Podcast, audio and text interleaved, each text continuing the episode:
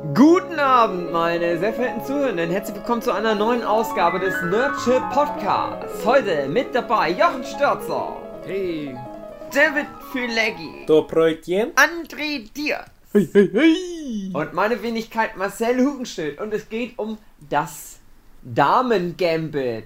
Gambit. Gambit. Echt Gambit. heißt The, K The Queen's Gambit. Geombad. So eine Serie über Schach auf den Netflix.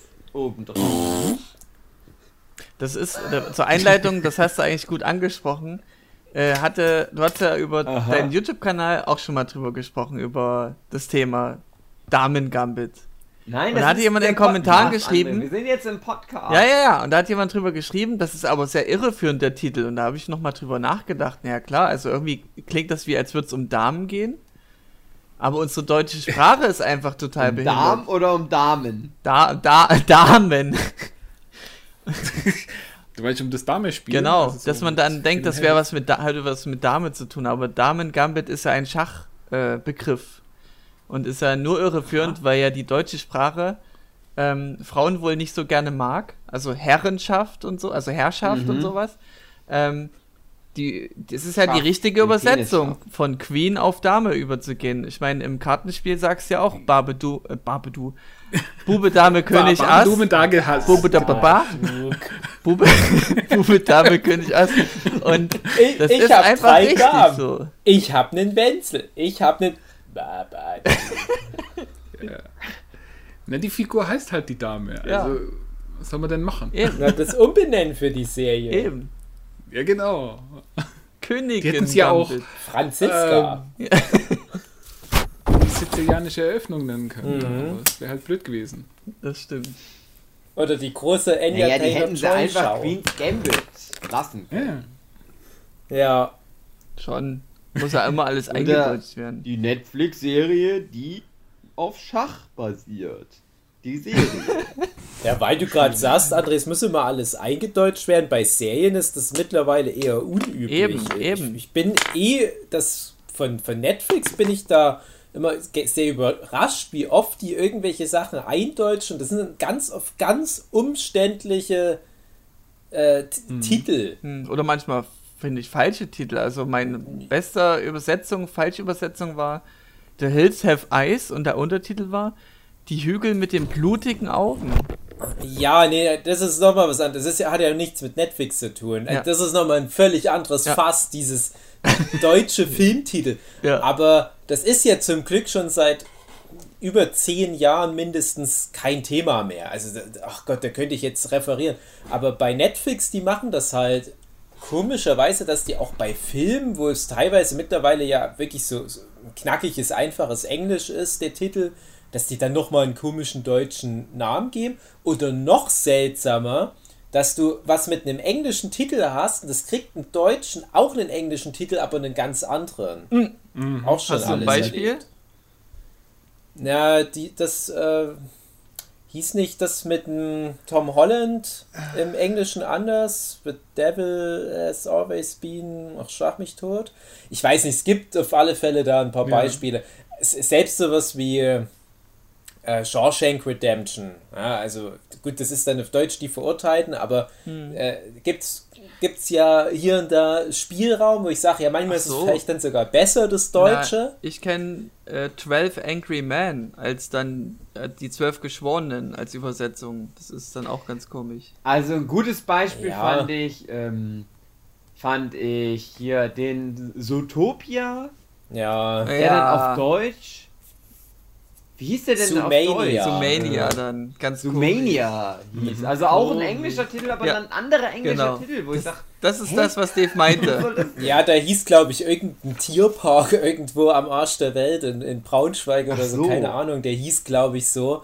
Und da finde ich dann aber auch komisch, dass das riesige, mächtige Disney zweimal in Folge halt für den deutschen Markt so eine Kompromissentscheidung machen muss, weil das hatten wir ja schon bei Vajana und Moana, weil es ja in Deutschland, glaube ich, Ja. eine Pornodarstellerin mit dem Namen Moana gab. Naja, jedenfalls Queen's Gambit, das heißt bei mir Jo. Queen's Gambit. Ich, ich habe mich da so gewundert, dass ich da, da war ich glaube ich schon bei Folge 3 oder so, da ist mir das erste Mal aufgefallen, dass da ja das Damen-Gambit steht. Hm. Naja, Es ist ja auch der deutsche Name von der Eröffnung. ja, Ja, ja. das ist halt, Ja, ja, aber es ist so ein, das ist wirklich ein cooler Name, ne? Queen's Gambit. Und ich wollte vorhin halt noch auf was hinaus, halt, deswegen hatte ich das Beispiel Shawshank Redemption. Das ist, wenn du das jetzt dem deutschen Publikum so anbieten würdest. Die wüssten nicht, was eine Redemption ist, die meisten. Dann wissen die nicht, ist Shawshank, ist das eine Vokabel, die ich kennen muss. Die wissen ja dann nicht, dass das der Eigenname von dem Gefängnis ist. Das hat selbst in USA für Verwirrung gesorgt, dass der Film so hieß. Scheiß drauf, dass es bei IMDb der bestbewertete Film aller Zeiten ist, aber als der rauskam, war es halt erstmal ein Flop. Oder halt nicht sehr erfolgreich. Und dann finde ich das gut, wenn du so einen Film in Deutschland die Verurteilten nennst, weil du da sofort irgendwie ein Bild hast. Irgendwas mit Gefängnis, Schuld, Sühne. Wenn du jetzt aber Queen's Gambit nimmst, da wäre ja vielleicht die Erklärung, warum man das nicht so lässt. Ja, Queen, das können die Leute übersetzen, das ist diese Band mit Freddie Mercury. Aber was Nee, das ist ist denn, die alte in England. genau, äh, was ist denn aber ein Gambit? Ja, ach, ist das der von X-Men? Genau. Und dann hast du aber in der deutschen Übersetzung ja genau das Wort auch Oh, wieder drin. ja. Ein Gambit. Was ist denn ein Gambit? Ja, das wissen Schachzug doch die heißt das.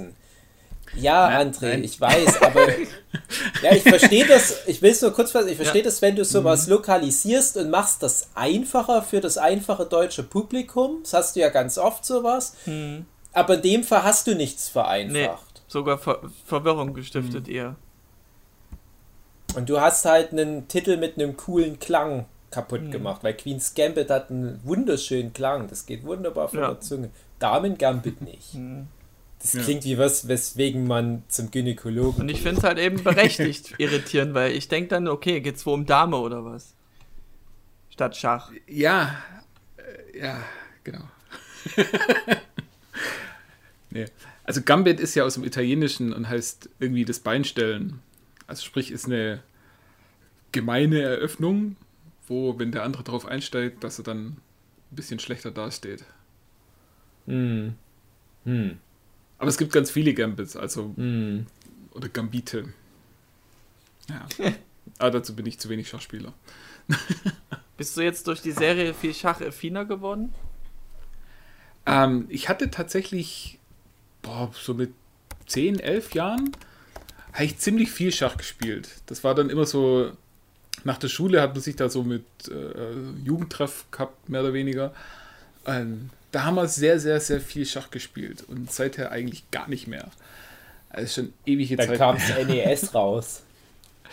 Na, das gab's da schon. da kam dann Aber bevor dann äh, Hugi seine Schachgeschichte erzählt, wie er mal was googeln musste für seinen Comic, äh, wir haben tatsächlich ganz viel Schach in der Grundschule im Hort. Heißt es bei euch auch Hort? Ja. Wo man nach der Schule hingeht noch, aber das in der Schule. Nee, Hort heißt nur Sachen, da haben wir viel Schach Tiere gespielt. hinsteckt. Und da wundere ich mich bis heute, dass wir.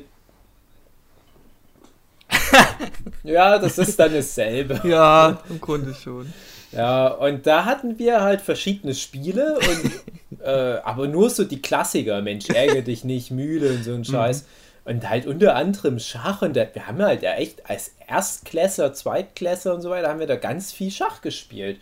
Und ich habe dann viele Jahre kein Schach mehr gespielt und dann so, vielleicht gegen Ende der Schulzeit habe ich dann, weil ich, da habe ich immer auf dem Computer, wenn ich irgendwie mal doch was für, für ein Referat googeln musste, äh, immer das Solitär gespielt oder das Mahjong.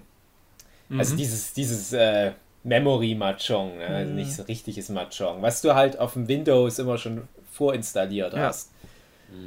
Und das wurde mir dann mal langweilig, habe ich geguckt, ne, was gibt's noch? Ach, Schach, hm, kannst du ja mal wieder probieren. Und da habe ich erstmal gemerkt, dass ich die Regeln gar nicht mehr kannte, also welche Figur wie ziehen darf und so weiter. Und da habe ich dann immer gegen den Computer gespielt. Und so lang, bis ich den Computer einmal besiegt habe. Dann habe ich nie wieder Schach spielen wollen. Ich gedacht, oh, das war krass jetzt. Ich habe den scheiß Computer besiegt. Und dann habe ich aber noch einmal bei meinem Zivildienstlehrgang eine Partie Schach gespielt. Äh, da waren wir aber betrunken und das war so ein Riesenschach. Kennt ihr das, was man manchmal in einem Park hat? Ja. Und da habe ich echt in vier Zügen gewonnen. Das ist ja, glaube ich, das minimale male Ja, Anzahl gemacht, an, genau. an, an Zügen, die man braucht, um zu gewinnen. Dachte ich, was ist denn hier jetzt passiert? Ich habe nicht mal richtig aufgebaut, gemerkt, ach du Scheiße, ich habe den ja schon im Schach. Äh, zack, gewonnen. Ne, Der Typ war strunzbesoffen, der war noch viel besoffener als ich. Keine Glanzleistung. Das ist kein, kein Burgoff gewesen. Bur, Bur, Burgoff? Ja. Und dann habe ich halt so euphorisch gedacht, boah, ich habe den Computer besiegt und ich habe so einen besoffenen Typ besiegt. Jetzt spiele ich mal gegen meinen Papa. äh, hab dann danach nie wieder Schach gespielt. Und äh, habe auch tatsächlich durch die Serie keinen Anreiz bekommen, wieder Schach zu probieren, aus genau dem anderen Grund. Mir hat das ja alles gut gefallen, sehr, fand ich sehr gut. Aber ich war da so intimidated, dass ich gedacht habe, kann ich so gleich sein lassen. Ich habe so meine zwei, drei Sachen, in denen ich gut bin. Und Also Schach sicher. gehört nicht dazu und ich fange jetzt auch nicht nochmal an. Hugi, André, habt ihr noch Schach? Ich kann Naja, gar keinen wie Schach. Gar kein, echt nicht? Krass. Nö. Hast jetzt auch. Also wie viel, wie viele, viele Spiele es so gab, also zum Beispiel Poker, irgendwas anderes, was mir gerade nicht einfällt, oder Schach, also so, so Spiele, wo man sagt, so, da- das sind so Dinger irgendwie, da kann man was mit anfangen. Wo man ja sagt, hey Schach, wenn du richtig geil im Schach bist, bist du ein krasser Macker, kannst damit Geld verdienen. Oder Poker, ey, kannst du nach Las Vegas und geil Geld verdienen. Kann ich alles nicht. Nie gelernt, weil ich einfach weiß, ich bin einfach schlecht in Spielen. Generell. Kann das nicht. Aber keine Lust, was zu lernen. irgendwie. Ja, meine Schacherfahrung, Deswegen kann ich kein, gar nicht Okay. Schach spielen. Überhaupt nicht. ja, meine Schacherfahrung ist recht kurz gehalten. Hatte ich von meinem, durch meinen Vater gelernt, äh, wo ich sieben war oder so. Da habe hab ich immer gegen ihn gespielt, habe natürlich immer verloren. Aber so hat ihm halt alles nach und nach beigebracht. Aber es hat mich nie gehuckt, dass ich jetzt sage, oh geil, ich muss, will jetzt immer Schach spielen. Und aber ich kann immer noch Ja, alle, hättest ich kenne immer noch alle Figuren, was die alles gleichzeitig. können. Und ja, also von daher hätte ich auch ein paar Szenarien weiterspielen können, was dort immer dargestellt wurde in der Serie. Genau. Wenn die eine auf E4 eröffnet, dann könntest du auf E5 Ja. öffnen. Genau, zum Beispiel. Schachmat. Ja. Ich kann es halt überhaupt nicht einschätzen, wie ich heute noch spielen würde. Ich glaube, ganz unterste Liga. Also was ich mitgenommen habe aus Queen's Ja. Gambit ist, wenn ich jetzt Schach lernen würde, wäre ich der beste Schachspieler auf der Welt. so viel Genau. Weil du viele Drogen nimmst. Mhm. genau. Nein, ach, ich weiß es auch nicht. Irgendwie, aber das ist ja, was die Serie sehr gut macht. Auch wenn man keine Ahnung irgendwie davon hat. Ist das irgendwie so, dass man so denkt, wow, krass, was ist denn hier los? Genau, das was ist, ab? das ist nämlich genau das. Also Schach, dem haftet ja schon irgendwie so ein bisschen an, dass es halt eine furchtbar langweilige Sportart ist. Mhm. Also Oh. überhaupt Sport. Ja. Also das ist ja irgendwie so, vielleicht kurz über Angeln, was so den Spaß Mhm. beim Zugucken aus, ausmacht. Aber die Serie, also fandet ihr es auch so? Die Serie hat das so dermaßen spannend inszeniert, Ja. Dass man einfach dachte so, ja geil, jetzt Schach spielen und dann sitzt man vor dem Schachbrett und denkt so, ah nee, doch Mhm. nicht. Aber das Inszenieren waren schon geil. Schon Mhm. geil gemacht. Ja, die haben ja wirklich. Halt wir haben ja noch gar nichts über den Inhalt erzählt, merke Ja. ich gerade, aber wir können ja noch Ja. das, das Meta-Thema Schach, weil ich finde, das ist schon eine gute Einheit. Also ich finde das halt wirklich erstaunlich, dass die das geschafft haben, über diese, wie viel, sieben Folgen, ja? Sieben, ja. ähm, so viele Schachspiele zu zeigen, ohne die zu zeigen. Dass du teilweise so Schachspiele hattest, wo du dachtest, okay, das wird jetzt das neue, wichtigste Schachspiel im Leben unserer Hauptfigur. Zack, cut und es ist schon vorbei. Und es geht halt dann nur darum, wie die jemanden noch davon erzählt, ja, ich habe das gewonnen. Und dann hast du halt das, eins, was bei mir so hängen geblieben ist, ich weiß nicht, ob das in, das in Las Vegas war oder was, wo dann halt mit so Splitscreen gearbeitet wurde, wo du immer so ganz viele Bilder hattest. Nee, das so, war, äh, das war schon wieder in, in Kentucky, wo sie dann, oder in, in auf jeden Fall nicht in, äh, äh, nicht in, na, war auf jeden Fall schon Ja. später, da ist er ja schon äh, mit Benny wieder gut Freund, Mhm. nachdem sie da unentschieden, oder es gegen ihn sogar verloren hat, glaube ich. Ganz furchtbar. Ja, Und, und da der Anfang genau das mit diesem Splitscreen und der Musik dazu und das ist so dermaßen 60er Jahre. Das ist so Mhm. furchtbar. Aber es sieht so gut aus und es passt so gut. Dachte ich rein. mir halt auch, das ist halt total aufwendig alles Mhm. bestimmt gewesen, weil das so zu planen, dass da halt teilweise, ich weiß nicht, s- neun Bilder gerade im Bild waren. Ich, ich habe es nicht mehr Mhm. genau im Oh, Kopf. neun war das Maximum. Und, und wenn du aber dann mal so drauf achtest, merkst du, das ist nicht willkürlich geschnitten. Und Nee. das ist halt wirklich eine, eine große Kunst. Und das kann ich jetzt schon mal vorwegnehmen. Ich finde halt, dass die Serie unheimlich viel rausholt aus diesem, in Anführungsstrichen, oberflächlichen Thema. Und das finde ich, das ist halt die, die große Meisterleistung von Queen's Gambit. Mhm. Dass du halt im Prinzip, die, Jochen hat es ja mal neulich genannt, so Anne of Queen Gables mit Schach und Drogen. Äh, Dass du halt diese Ja. Grundprämisse nimmst, ein weißen Kind wird da halt aufgenommen von einer Frau und das weiße Kind kann halt gut Schach. So, jetzt gucken wir mal, was da passiert. Und das klingt ja total lahm und trotzdem ist das gerade die gehypte Serie im Internet und ich freue mich auch ganz sehr, dass es so eine verhältnismäßig ruhige Serie mal wieder geschafft hat nach dem ganzen Walking Dead und The Boys und Game of Thrones. Ja. Und einfach Also- mal mit sowas zu überzeugen. Beim Reden, wo du jetzt gerade drüber geredet hast, kam mir so die Idee, das ist, die können das einfach gut inszenieren, so ein langweiliges, relativ langweiliges äh, Spiel, dass sie dann hätten auch nehmen können Tic-Tac-Toe oder 4 gewinnt. Das hätte denselben Effekt, wenn sie es richtig inszenieren. Naja. Ja, naja, gut, das ist ja dann wieder Also mein Schach hat ja schon irgendwie sowas. ein bisschen. Schach hat ja schon so ein bisschen strategisches. Bisschen. Das ist schon ein bisschen komplexer Bisschen, als klein bisschen. Tic-Tac-Toe, sag ich mal. Schon irgendwie. Nein, so Ich will nur Aber- damit sagen, Aber kennt ihr das von, von Hunter x Hunter, wo die sich mal ein ganzes Kapitel über Steinschere Papier Ja. unterhalten und Ja. was es da für was es für? Mindgames sind und so und dass die meisten Ja, Stein genau. zuerst immer nehmen, dass man es als erstes dann Pap auch Stein, nee, meist nehmen Schere und man soll selber Ja. Stein nehmen. Und da gibt es dann äh, bei, bei The Politician gibt es da auch noch mal eine komplette Folge zu dem Thema Tic-Tac-Toe. Und das ist dann wirklich, also für Politician, ich habe es schon manchmal angesprochen, so am Rande ja auch eine Netflix-exklusive Serie. Äh, da gibt es halt dann so eine Folge, wo die Bürgermeisterschaft von New York mit Steinschere Papier entschieden werden muss. Und äh, das macht Sinn im Rahmen der Serie. Es ist jetzt kein, kein Gag oder so, wo sich die Serie einen Spaß rausnimmt. Das würde dann wirklich durch sowas entschieden werden können, wenn bestimmte politische Sachen so zusammenkommen. Und dann nehmen die sich wirklich eine komplette Folge dafür, das Spiel auseinanderzunehmen. In Anführungsstrichen das Spiel, um, um halt auch zu zeigen, ja, nee, das ist halt keine Willkür, wie sowas funktioniert. Und mal abgesehen davon, Schach ist ja wirklich hochstrategisch und so weiter. Ich habe da auch einen riesen Respekt, wenn jemand das gut spielen kann. Aber ich dachte einmal an solche Sachen wie Yu-Gi-Oh!, wo die es ja auch schaffen, so ein bisschen Sammelkarten spielen, total überdramatisch zu inszenieren, aber die beziehen sich dann auf Fantasy-Bullshit. Diesen Schritt ist ja die Serie hier nicht gegangen.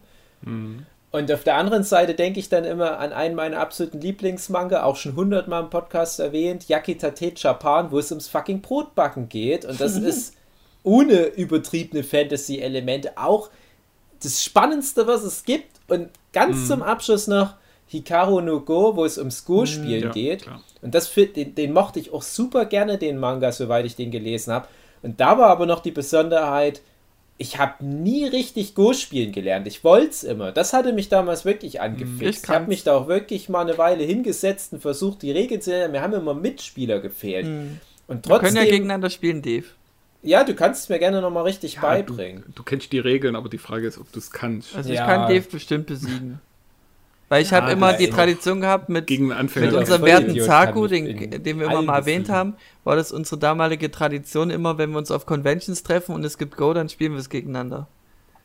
In den meisten Fällen habe ich immer gewonnen. So Go-Kart Wow. oder was? Ja. Äh, ganz kurzer Sidestep wegen ähm, Yakitate. Mhm. Äh, was? Bloß weil ich diesen Rant loswerden muss. Alle Leute lieben ja dieses Ratatouille, Ja. diesen Film. Wegen dieser Szene, wo dieser alte, ich ganz Kritiker Ja. Ja.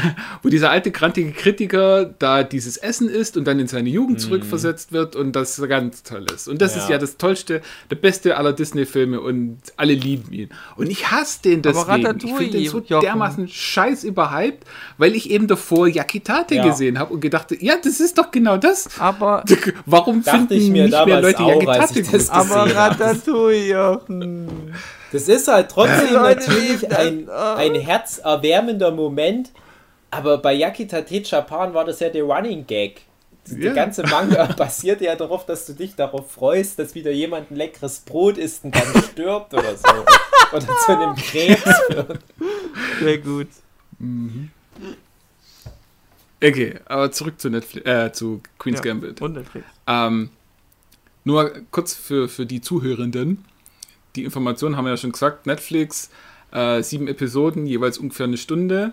Basiert auf einem Buch von Walter Tevis, der unter anderem auch Bücher, Buchvorlagen gemacht hat zu Haie der Großstadt, Farbe des Geldes äh, und was der Mann, der auf die Erde fiel oder so hieß der. Ähm, Drehbuch von Scott Frank, der ja mit Logan schon mal gezeigt hat, dass er richtig tolle Sachen machen kann. Mit Minority Auch Report gezeigt hat, dass äh, Nerdship-Podcast-Folge gibt's dazu. Ja. Tom Cruise unter Kontrolle kriegt. Meine Lieblingsfolge. ja, Mit Logan jetzt. Genau, gut. Das war übrigens bei mir der Selling Point, äh, als ich da die Ankündigung gelesen habe, irgendwann im Frühjahr, dass die Serie kommt und sie ist halt, ja, also der Scott Frank hat da Drehbuch gemacht und wird auch Regie übernehmen und Anya Taylor-Joy in der Hauptrolle. Ich dachte, Ja, guck ich an, scheiß drauf, dass es Jo, Schach genau. geht. Aber halt, äh, gerade Farbe des Geldes, das war ja auch der, war, das war auch der Billard-Film, nicht, wenn ich mich nicht Genau. irre, ja. Äh, Hai der Großstadt ist, glaube ich, Pokerfilm, Farbe des Geldes ist Billard. Also, der hat halt, ja, so dieses typische äh, Gamble-Film. Mhm. Oder Gamble-Geschichten hat er. Weil auch, das hatte ich auch, äh, also ich habe mich ja Recherche mir reingestürzt. Ich finde es mal gut, dass Äh. sich jemand äh, informiert vor der Aufnahme beim Nerdship Podcast. Das, das gefällt mir, Jochen. Bitte mehr davon. Ja, sorry, sorry, kommt nicht wieder. Nein! Ja, also der, der Walter Tevis, der ist nämlich selber, hat eine unfassbare Geschichte hinter sich, Le also Lebensgeschichte, weil äh, da ist auch das Damengambit dann so ein bisschen ähm, autobiografisch, weil die, also die, der ist, hat irgendwie als Kind, irgendwie mit neun Jahren oder so, hat der irgendeine Krankheit, irgendeine Herzkrankheit oder sowas bekommen und war da im Krankenhaus und dann haben die Eltern gesagt so, ja, da bleibst du jetzt, wir gehen. Und haben den da halt einfach liegen lassen. Oh, ist so gemein. Ja, und dann, genau, dann kam er halt auch in ein Waisenhaus und ist da auch aufgewachsen und die hatten dort dann tatsächlich die Kinder mit Drogen still gest- äh, äh, ruhig gestellt. Also der hat das alles so durchgemacht und äh, dann äh, über die Drogen kam er dann auch an, an Alkohol, also die ganze Geschichte und hat dann eben auch angefangen mit Schachspielen äh, und Pokerspielen und alles Mögliche, äh, was so mit Gamble zu tun hat. Ähm, war bei allem allerdings nicht so erfolgreich wirklich. Und, äh, Ja, hat dann in den auf 60 Drogen war. ja, also über den, äh, um es kurz zu machen, über den Typ könnte man eigentlich selber schon einen, einen Film machen. Ist echt geil. Äh, aber so die, die, die weitere Geschichte äh, äh, von Beth ist dann eher so an den Bobby Fischer angelegt. So was dann äh, das Gewinnen von Turnieren angeht und ja. den äh, kometenhaften Aufstieg zum amerikanischen Schachmeister und dann sogar nach Europa und Russland und so weiter. Aber da kommen wir noch dazu. Genau. Und das Buch ist, wenn ich es noch nicht gesagt habe, von äh, 1983 Hm. und wurde dann auch, äh, ne, wann war das? 92? Ähm, hat sich der, äh, nicht Scott Frank, sondern irgendwas Scott, Alan Scott? Ja, mal Ridley. Scott. Ridley Scott. nee. äh, hat sich dann äh, die Rechte an der Buchverfilmung gesichert. Und dann war auch lange Zeit der Heath Ledger Mhm, stimmt. im Gespräch, dass der das dann verfilmt. Und da war dann auch Ellen Page als Beth Harmon äh, gedacht, aber gerade in dem Jahr 2018, äh, 2008 hat sie dann anfangen wollen mit Drehen und da war es da dann im Januar äh, leider vorbei mit Heath Ledger. Auf der anderen Seite weiß ich auch nicht, ob das der Serie, also ist jetzt fies gesagt, aber ob das jetzt der Serie gut getan hat, weil ähm, ich habe ja das Buch gelesen, hihi, Ah. und möchte mich jetzt auch schon entschuldigen, falls ich immer mal wieder einbringe. Ja, aber im Buch ist es so und so. Ähm, es ist nämlich sehr, sehr, sehr dicht am Buch, die, die Serie. Also, es ist wirklich, ähm, da gibt es ja manchmal in, in der Serie, gibt es so Szenen, wo halt so kurz anfangen, dann ist irgendwas und dann hört die Szene auch wieder auf. Und du denkst so, ja, ist klar, wenn das auf dem Buch basiert, da ist dann noch immens viel mehr im Buch beschrieben. So, nee, das ist ganz genau so. Die, die Szenenabfolge im, im Buch ist ganz genau die gleiche. Die Dialoge sind Wort für Wort die gleiche, fast durchgängig. Ähm, es sind sogar so Sachen wie die Peniskatze, falls ihr euch dran erinnert. Peniskatze. Sagt mir gerade nichts. Peniskerze. Kerze. Ach so, ja, ja, ja. ja, genau. okay. Ja. Die und äh, dass dieser Baltic auf seinem Auto so, so Flammenverzierung hat, das ist auch alles eins zu eins aus dem Buch. Es ist dann erst in äh, so Paris und was nach Paris kommt. Das, da ist es dann so mit der Reihenfolge ein bisschen durcheinander. Aber bis dahin ist es ja eine, eine sehr, sehr dicht am Buch gehaltene Erzählung, was ich dann richtig geil fand, weil genau so sollen eigentlich äh, Adaptionen sein, weil also ich habe die, die Serie vorm äh, angeguckt und dann das Buch gelesen und einfach, wo, wo ich die Serie angeguckt habe, dachte ich so, ja, das ist doch eine gute Geschichte. Mhm. Und also nichts in der Serie ist so, wo man denkt so, ey, ja, hm, pff, irgendwie haben sie da was hingetrickst, damit es für die, für die Serie funktioniert.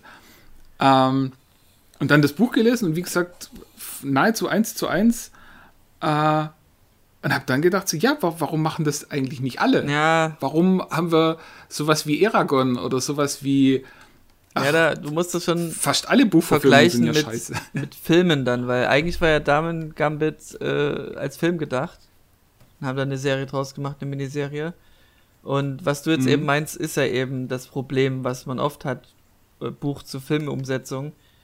Da gibt es einfach viele Barrieren, die man einfach gerne mal übersieht, die man aber nicht wegdenken kann. Das fängt halt schon beim Cast an. Du kannst halt nicht alle geilen Schauspieler kriegen, die du dir für die Rolle vorstellst. Du nimmst halt die, die Mhm. B-Wahl, die dann den Leuten aber vielleicht gar nicht gefällt und vielleicht doch.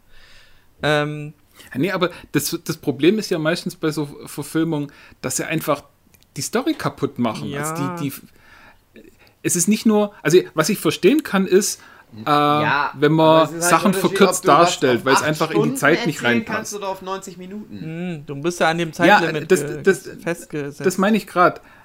Äh, ich kann es verstehen, wenn man Sachen verkürzt darstellt, aber was ich nicht verstehen kann, ist, wenn man dann komplette Handlungsstränge umschreibt oder Sachen, die im Buch genau so sind, im, im Film genau naja, andersrum erzählt. Gegenbeispiel wäre Forrest Gump.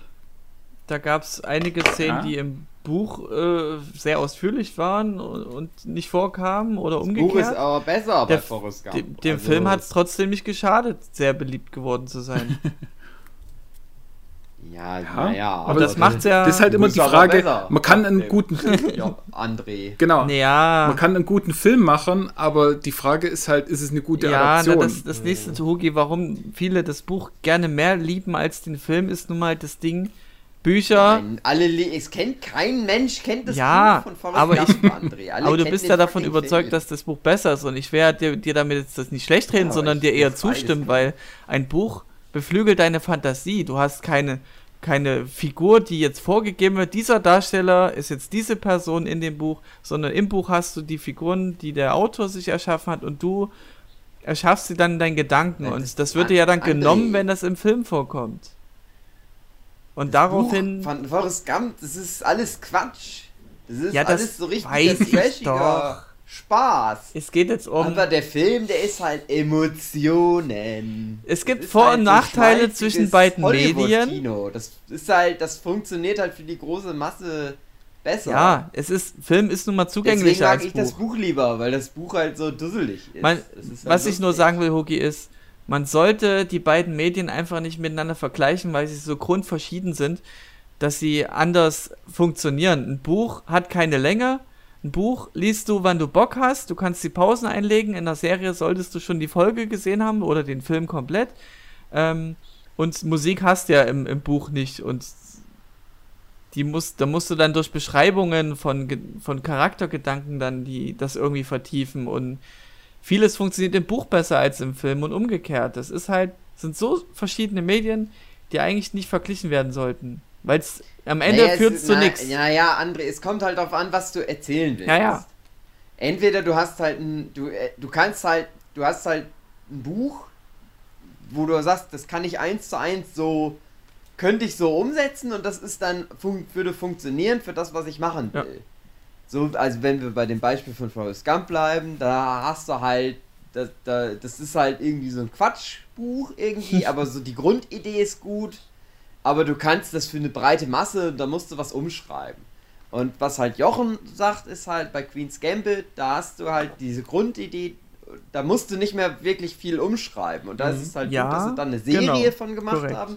Weil wenn sie es dann als Film hätten umsetzen wollen, dann hätten sie wieder ganz viel mhm. rausstreichen Aber äh, die Sache ist ja wieder, es spielt ja so gesehen in der Realität, in der Geg nicht Gegenwart, aber in einer Zeit, die man halt nachstellen kann.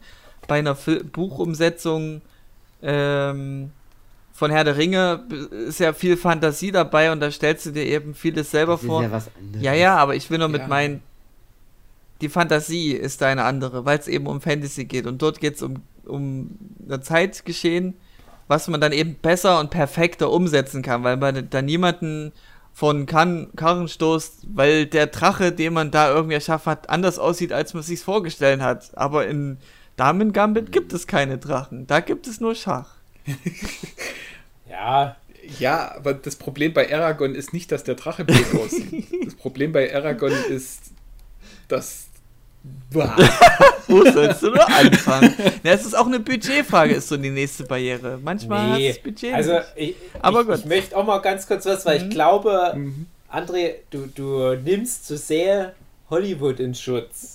Ja. Und klar kannst du auch mhm. aus Queen's Gambit einen Film machen. Und es ist komisch, als das nämlich Jochen vorhin erzählt hat mit Heath Ledger, dachte ich so dran, ah ja, ich erinnere mich daran, weil so lange ist es ja noch nicht her. Und ich lese immer von Scott mhm. Orland, das ist so ein Journalist, der ähm, aus Hollywood für den deutschen Markt immer die ganzen Updates bringt, welche Projekte in Arbeit sind. Und da fiel mir gerade ein, ja, ich kann mich an das Projekt erinnern, dass das mal ein Mache war. Und jetzt kommt erst der Bezug, ach so, das ist das Damen-Gambit, stimmt. Und äh, es, waren noch ganz viele Sachen zu dem, was Jochen gerade erzählt hat, wo ich noch was dazu erzählen wollte, aber der Punkt ist, äh, wo wir gerade das Thema Romanadaption haben. Mhm. Du hast halt einmal gute Romane, wo du denkst, ja bitte setz das so um dann hast du gute Romane, die sind vielleicht zu kurz, aber du stehst unter Druck und musst 13 Folgen Netflix füllen. Da sind wir wieder bei dem Thema 13 Reasons Why. Mhm. Mhm. Ähm, wo ich ja auch dann Jochens äh, Roman nach der Serie noch ausgeliehen habe und gedacht habe, ja, also für mich hätten sie einfach nur so ein so einen Film, Film machen können, mhm. da hätte es sich angeboten, weil die Serie hat nichts zu dem Ganzen so richtig hinzugefügt alles schön gut, aber äh, ich finde, insofern musst du adaptieren und ja, hast ja natürlich recht, André, dass das verschiedene Mädchen sind, weil oft ähm, auch Romanvorlagen natürlich nicht perfekt sind und dann haben die auch mal Länge und dann musst du ja schon manchmal auch schauen, ja, wie, wie, wie mache ich das ein bisschen tighter. Also manchmal äh, kannst du ja auch dann äh, riesige Passagen oder ganze Figuren rausschneiden und es, es schadet jetzt nicht der Geschichte und es ist trotzdem noch relativ nah an der Idee. Das ist alles für mich okay. Aber wo ich mich ärgere ist, und das hast du leider bei Hollywood ganz oft, dass du dann wie, wie so ein Bullshit-Bingo-Redaktionssitzungsteam dir da vorstellen musst, oder äh, so ein Writers Room, die unbedingt dem Projekt ihren Stempel aufdrücken wollen. Und dann geht das los so, okay, die Hauptfigur ist ein weißer Mann, wir machen eine schwarze Frau draus, ne? was wir auch schon oft hatten. Mhm. Dann mhm. hast du, ja, lass uns das mal nicht im Mittelalter spielen, sondern in der Zukunft. Und jetzt, äh, ne, das ist jetzt keine Krankheit, was der hat, sondern ein Hund. Ne? Denn du hast das manchmal so, so richtig wie so, wir müssen jetzt aus der Lizenz alles schaffen. rausholen und müssen so richtig krass unseren Studiostäbel draufdrücken. Und das macht es in aller Regel ganz kaputt. Und dann hast du ja noch in, in dem anderen Extremfall äh, irgendwelche Geschichten, die nur noch ganz vage auf irgendwas basieren, aber man schmückt sich trotzdem damit. Ja, das ist das basiert trotzdem hier drauf. Siehe zum Beispiel äh, die ganzen Versionen von der Weihnachtsgeschichte von Charles Dickens, wo es zwar coole Adaptionen gibt, wo du aber merkst, ja, das ist halt so eine lizenzfreie Geschichte mittlerweile. Jetzt kommt jeder und macht seine Version von der Geschichte. Dann gibt es das mit Muppets, dann gibt es das mit gruseligen Comedians äh, in der Scrooge-Version, dann gibt es das als shitty Jim Carrey, Robert Zemeckis, CGI-Monstrositäts, Animationsspektakel. Aber du kannst immer so, ja, aber hier die, die, die Grundidee von eine Weihnachtsgeschichte. Und ich als jemand, der das Buch mal gelesen hat, denkt mir, ja, aber das Buch ist doch perfekt, mach doch einfach nur die Weihnachtsgeschichte mit den drei Geistern. Trotzdem gibt es natürlich da schöne Adaptionen, möchte ich gar nicht drüber streiten und es ist halt, mittlerweile ist so, so eine offene Geschichte geworden, das gehört sich irgendwie, da seinen eigenen Kram drauf zu packen. Aber dann hast du halt manchmal schöne Romane, die halt noch nicht verfilmt wurden, wo ich mir ganz oft dann denke, ja, dann macht's doch wenigstens einmal richtig so, wie es sein soll. Und dann danach, die nächsten Jahrzehnte, könnt ihr von mir aus da immer was variieren und dann macht ihr das mal komplett mit einem asiatischen Cast und so weiter. Das muss ja nicht schlimm sein. Und, und abschließend dazu, wie, wie überraschend das jetzt war, letztes Jahr, letzte Kinosaison, als nach den vielen Versionen von Little Women, die es schon gab, erst jetzt so spät, nämlich 2018, das erste Mal so eine richtige, originalgetreue Version auf einmal kam und du merkst, ja, hätte das doch gleich so gemacht. Das funktioniert doch gut, dass du so einen über 100 Jahre alten Roman nimmst und im Jahr 2018 einfach so erzählst, wie er ist, mit kleinen Freiheiten. Aber das war halt einfach fucking Little Women. Und du musst da nicht irgendwie zigtausend Änderungen vornehmen und das in die Gegenwart in irgendwo Irland packen oder so ein Scheiß. Einfach so, wie es ist. Und ich habe jetzt den Roman nicht äh, gelesen von Queen's Gambit, aber für mich ist das jetzt einfach schon schön zu hören, dass das so nah dran ist an diesem ja auch wichtigen Roman. Jetzt haben wir einmal unsere richtige Version und dann gibt es in zwei Jahren nochmal die Version, wo das alles mit Transformers gespielt wird. Schön. Ja, weil dann wieder irgendein Studio nicht versteht, warum das mal im Jahr 2020 so gehypt war. Ja, genau. Irgendwas mit Transformers. Ich denke mir bei solchen Stoffen immer, in, in 100 Jahren sind das alles Disney-Prinzessinnen. Ja. Ich denke mir, das ohne Scheiß bei, bei ganz vielen Romanen, die ich so in meinem Leben gelesen habe, lass da genug Zeit drüber wachsen, gerade wenn es Fantasy im weiteren Sinne ist, lass da genug Zeit drüber wachsen und dann ist das Stoff für so einen Disney-Animationsfilm. Spätestens dann ist das eh verloren. Niemand denkt jetzt mehr an das originale Hans Christian Andersen, die Schneekönigin-Märchen. Das ist jetzt für alle nur noch Elsa und, und Olaf. Und demnächst ist es halt dann Beth Harmon und Olaf der Schneemann. Beth sucht halt ihre wahre Liebe. Ja. Du Schach. Das ist auch noch äh, sowas zum Damen Gambit, ähm, was mir gefallen hat, dass das eben auch so völlig gegen den Strich geht, was, was heutige Serien angeht, also oder Filme oder Storytelling allgemein. Ähm, da muss ja überall immer irgendwie ein Twist mit drin sein und um, es muss um, um Intrigen gehen und, und alles Mögliche. Und jetzt einfach mal so, also ich möchte nicht großartig die Story verteidigen, weil die, es ist halt eine 0815 äh, Sportgeschichte, dass jemand halt äh, ein Außenseiter ist und äh, keiner glaubt, glaubt ihm, dass er da irgendwas Tolles kann und dann kann er es doch und dann gewinnt er und steigt immer weiter auf und dann kommt er irgendwo gegen eine Mauer und kommt da nicht weiter und, Schluss versucht es ein paar Mal und scheitert immer wieder und zum Schluss besiegt er den Russen, genau.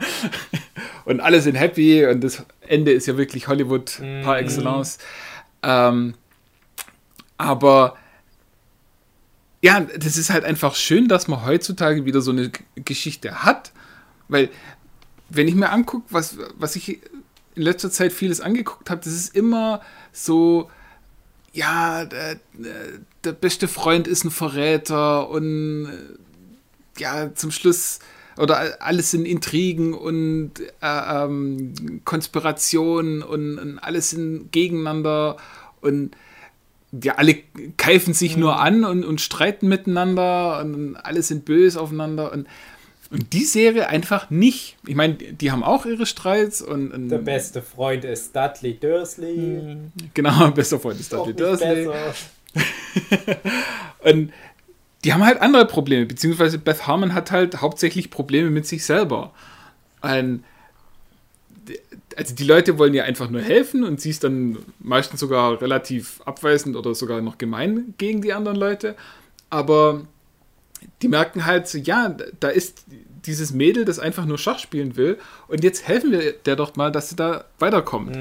Und deswegen kann ich auch dieses Hollywood-Ende ganz gut aufnehmen, wo ich dann einfach sage, so, ja, mach doch mal wieder was mit einem Happy End.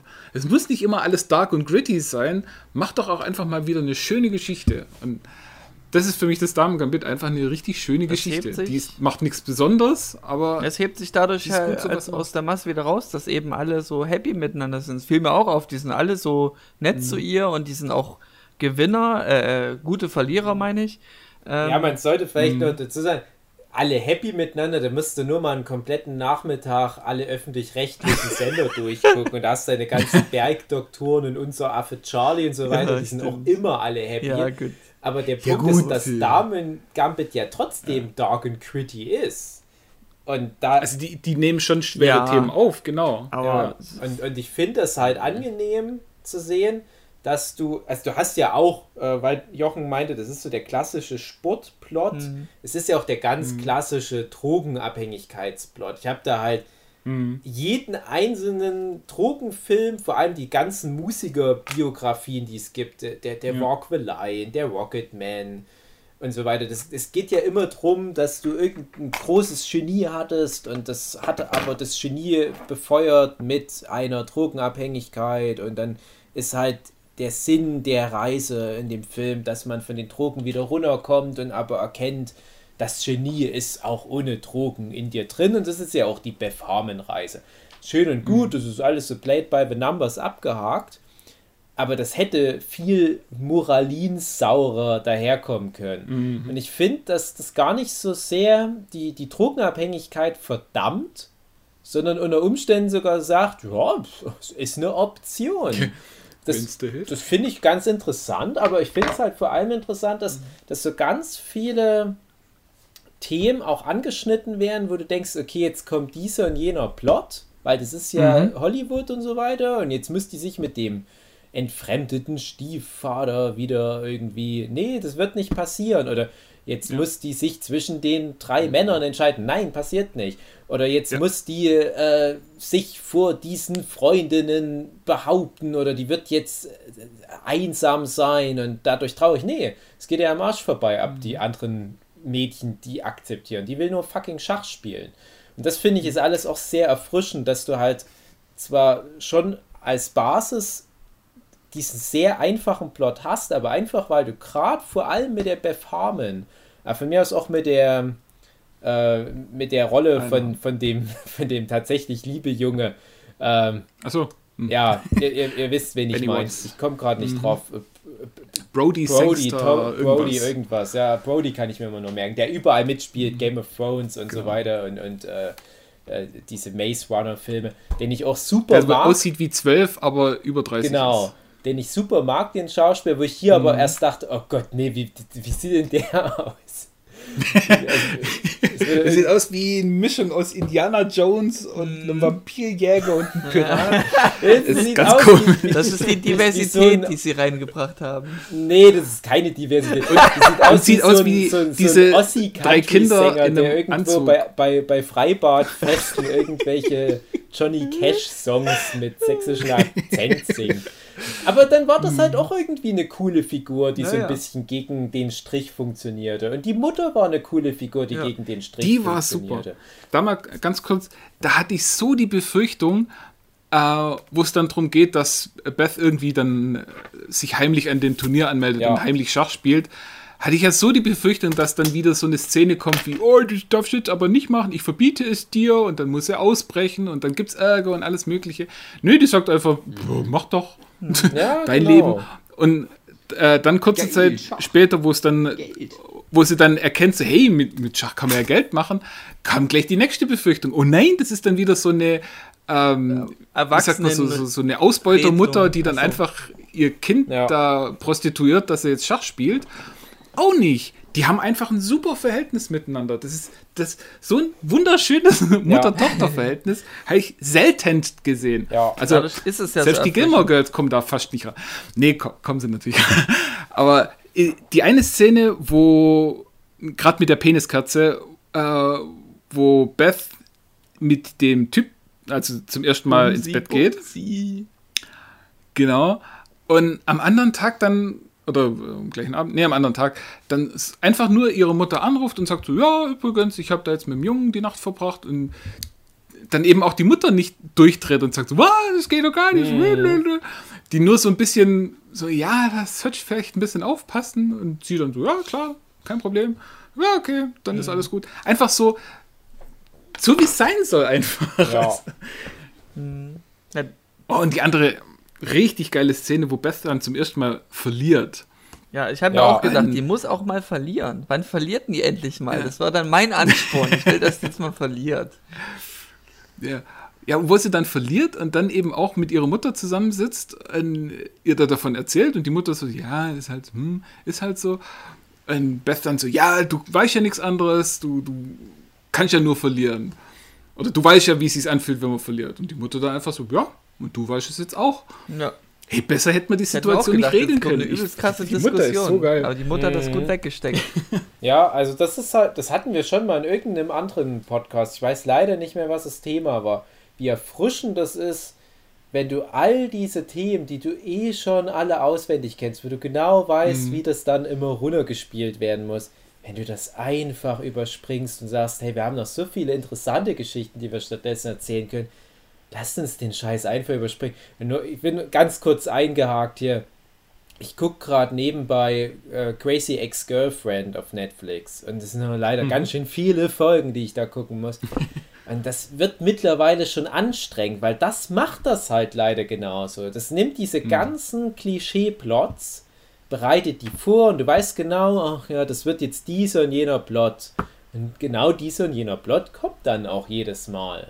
Und ich finde, das, das ist eigentlich nicht mehr zeitgemäß, aber so funktionieren immer noch die meisten Serien.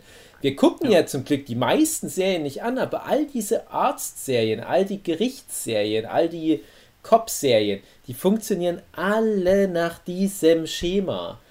Die, die Cops, die kommen irgendwo hin, die haben dann einen super verdächtigen Typ und dann so weißt du schon, dass du schon, na, der kann es ja nicht sein. Das Ja. ist der Erste, der, wo die meisten Indizien dafür sprechen. Lass doch einfach mal den ersten Typ gleich den richtigen sein. Das wäre doch mal eine Überraschung. Lass es doch mal ein bisschen. Aber den kannst du auch nur einmal einfach bringen, mal- die, echt, also- den, das Ding. Weil dann Das, ja, klar, aber, aber das ist, vielleicht haben wir das bei The Wire bequatscht, dass halt The Wire halt dann auch nicht äh, die, diese ganzen Standardthemen einfach runterspult, sondern halt auch sagt, ja, ihr wisst doch, wie das dann aussieht, wenn jetzt hier noch die Cops und die Gangster sich auf, auf so eine typische äh, CSI-Art bekämpfen. Nee, komm, scheiß drauf, so ist es ja auch nicht in echt.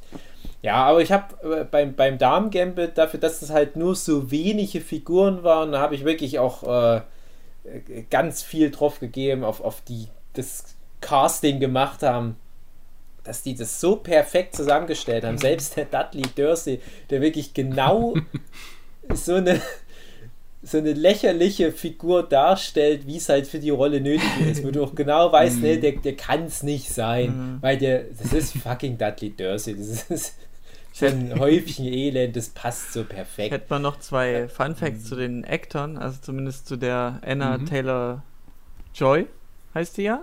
Oh, da bin ich jetzt Ja. gespannt. Ähm, Überall ein Y. die äh, hatte keine Ahnung von Mhm. Schach vorher, bevor das dann mit dem ge- Ja. losging.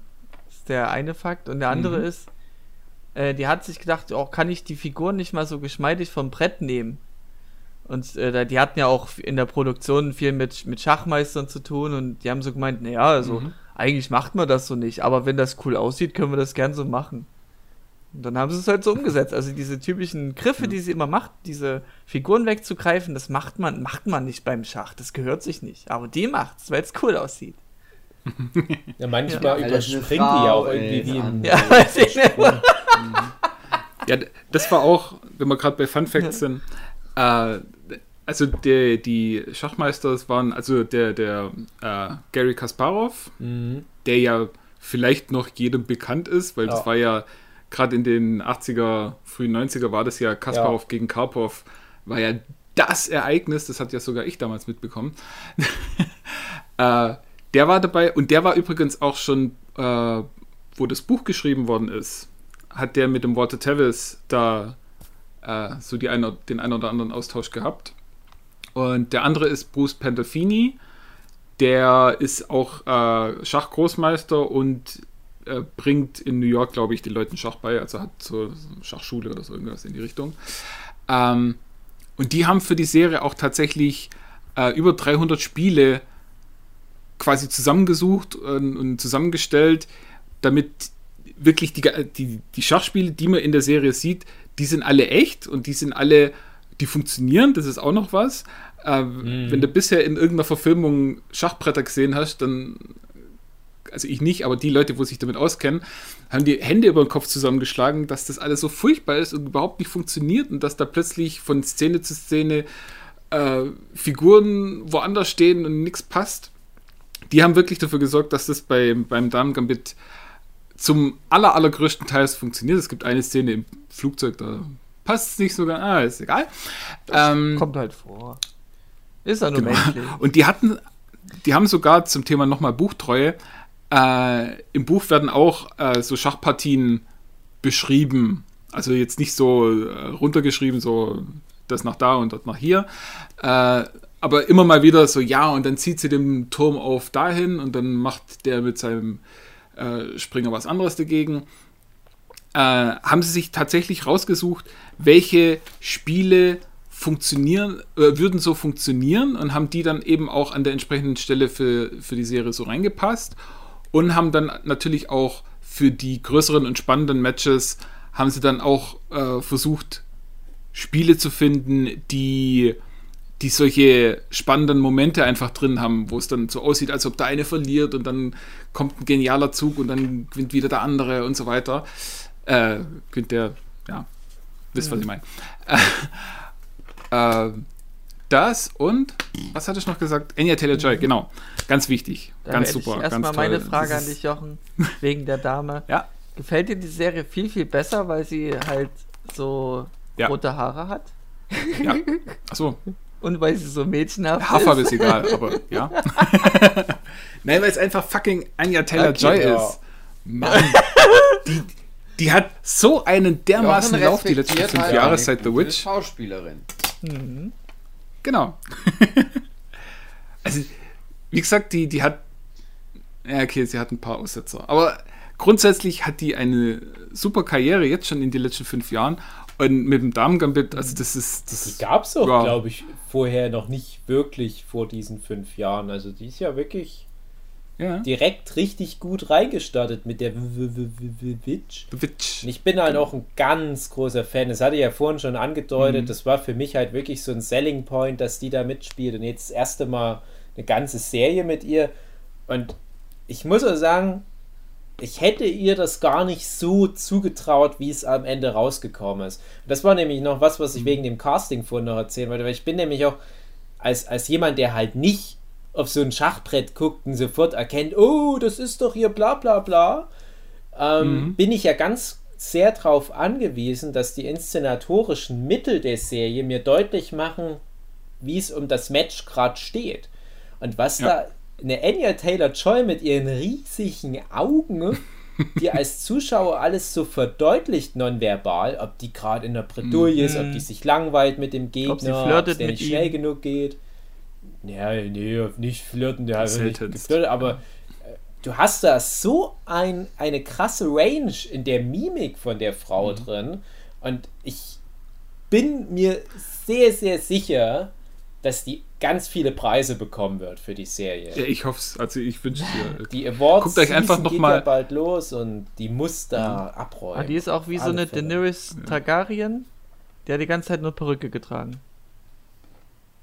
Ich Ja. dachte, was kommt denn jetzt? Das ist nicht der. Genau. Die ist auch in der einen Szene nackig. Genau, durch Nee,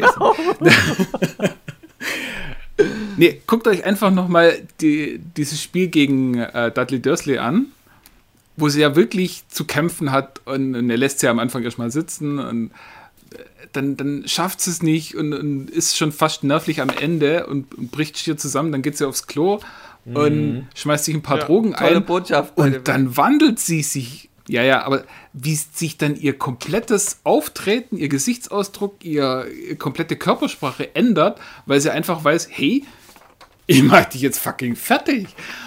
Also das ist echt genial, einfach nur da mal geschwind diesen, diesen Unterschied zu sehen, wie die da körperlich einfach durch abdreht. Und dann eben auch die, die, die Entwicklung von ihr. Das sind ja, also in der Serie sind es ja, glaube ich, so fünf, sechs Jahre, wo sie sich entwickelt und die ist ja wirklich jede Folge sieht man sie heranwachsen. Also Ja. die, die ist am Anfang noch so dieses ungelenke, ungeschickte, äh, äh, ja, so, so halb trottelig daher schlurfende Mädchen.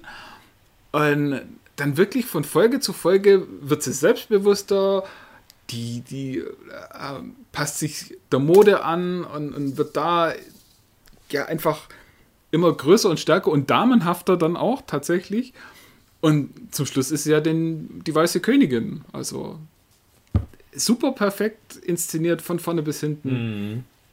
Bin echt richtig begeistert. Und ja, genau. Wir waren ja nochmal. Äh, es ist, ja, sie konnte vorher überhaupt keinen Schach, kann jetzt immer noch keinen Schach. Ja, sie hat ja nur Schritte auswendig gelernt und ja. Genau, also sie ist ja, sie stammt ja aus der äh, aus dem Tanz. Sie ist, glaube ich, Balletttänzerin und äh, hat da dann eben schon relativ früh gelernt, äh, sich Bewegungsfolgen äh, einzustudieren und zu, zu merken. Und sie sagt auch von sich selber, sie hat ein phänomenales Kurzzeitgedächtnis, aber alles, was länger als fünf Minuten ist, fällt dann auch schnell wieder ab. Und die haben dann tatsächlich für die ganzen Schachszenen, auch für das Blitzschach, also die, die richtig schnellen Geschichten, wo sie dann auch gegen drei gleichzeitig spielt, äh, haben sie einfach fünf Minuten vorm, vor der Aufnahme haben sie gesagt, so, okay, und dann machst du das und das und das und das und das und das, und das. Konnte sie sich alles merken und hat dann einfach Kamera los und sie spielt es. Und danach nichts mehr gewusst, was sie gespielt hat, aber einfach richtig geil. Also, die, ja, perfekt die Bewegungen nachgespielt, die sie vorher schon ich denke mal schon, eingestudiert dass sie haben. jetzt schon Schach kann, also dass sie weiß, welche Figur was kann. Also die ist halt einfach nur nicht gut. Ja, das ist, das ist aber auch das, äh, Schach lernen ist super Ja. einfach. Also du machst eine Stunde lang damit rum, dann weißt du, wie. Schach funktioniert.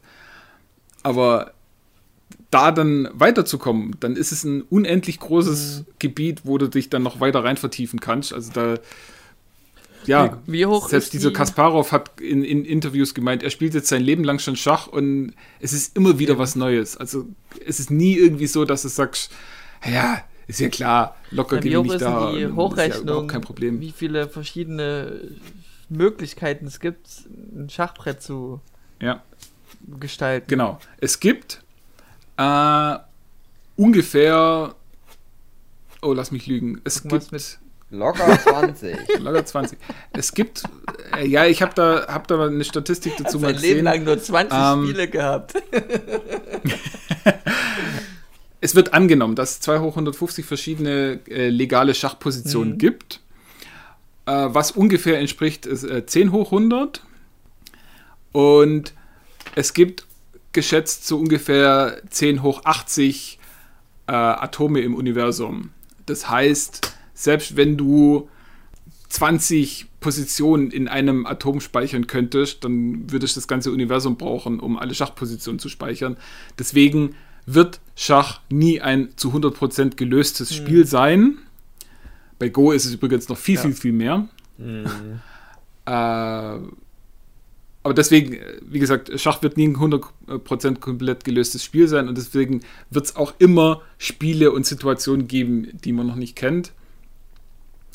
Ein, das ist halt so der, der Unterschied zwischen super einfach zum Lernen und super schwer mhm. zu meistern. Also das ist, es gibt ja viele, wo, wo, wo sie sagen, easy to learn, hard to master, aber Schach ist da wirklich ganz, ganz vorne mit dabei, was das angeht. Deswegen habe ich da keinen Bock. Nee, na, ich spiele ja auch solche, solche Spiele, die irgendwo eine, eine Strategie erfordern und, und dadurch halt nicht nur irgendwo, also ich brauche das. Also ich mag keine Glücksspiele.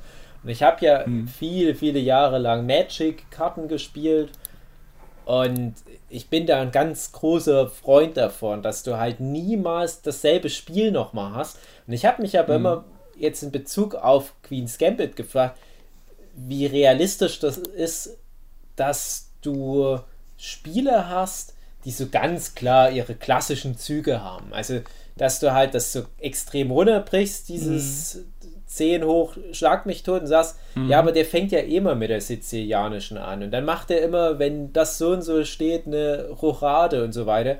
Ja. Äh, das frage ich halt mich, wie, wie stark dann die individuellen Stile dann immer wieder durchkommen. Bei die sind wahrscheinlich limitiert. also was ich gelernt habe, was ich gelernt habe durch eine Doku, die ich komischerweise zufällig, zufällig jetzt nach Queen's Gambit gesehen habe, wo es um diese, wo es darum ging, wo die diesen Schach, IBM diesen Schachcomputer gebaut mhm. hat, der so krass war, dass das das erste Mal einer so ein Schachcomputer war, der dann halt so einen Schachmeister hat, ja. besiegen konnte. Deep Blue. Mhm. Genau, Deep Blue. Wo es halt so ist, also die ersten 20 bis 30 Züge, die sind immer relativ, die kannst du gut noch vorhersagen. Und ab dann ist es halt irgendwann so, dann wird es irgendwann crazy. Genau. Also das, das ist halt so dieses Ding, dass du halt sagen kannst, ja, da kannst du halt einschätzen, so die meisten Leute, die fangen halt mit dieser Eröffnung an und darauf kannst du dann immer noch gut reagieren. Dann, das ist noch simpel. Und ab dann wird es irgendwann so ganz. Also die Komplexität steigt mit dem Wegfallen von diesen, Figuren. Ah, es, genau, es wird super. Genau, es ja. wird so unendlich komplex, komplex also du, ab so einem gewissen Level. Ja. Du hast ja am Anfang äh, als, als weißer Spieler zum Beispiel, kannst du dann deine acht Bauern, kannst ja jeweils entweder eins oder zwei hochsetzen. Das heißt, da hast du 16 Möglichkeiten und dann kannst du noch die, die Springer ja. an genau, die Pferde, äh, an jeweils zwei verschiedene Stellen setzen. Das heißt, du hast halt, äh, was sind es, 32 so. plus 4, 36 Möglichkeiten als Weiß anzufangen und dann hast du eben als Schwarz Möglichkeiten darauf zu reagieren.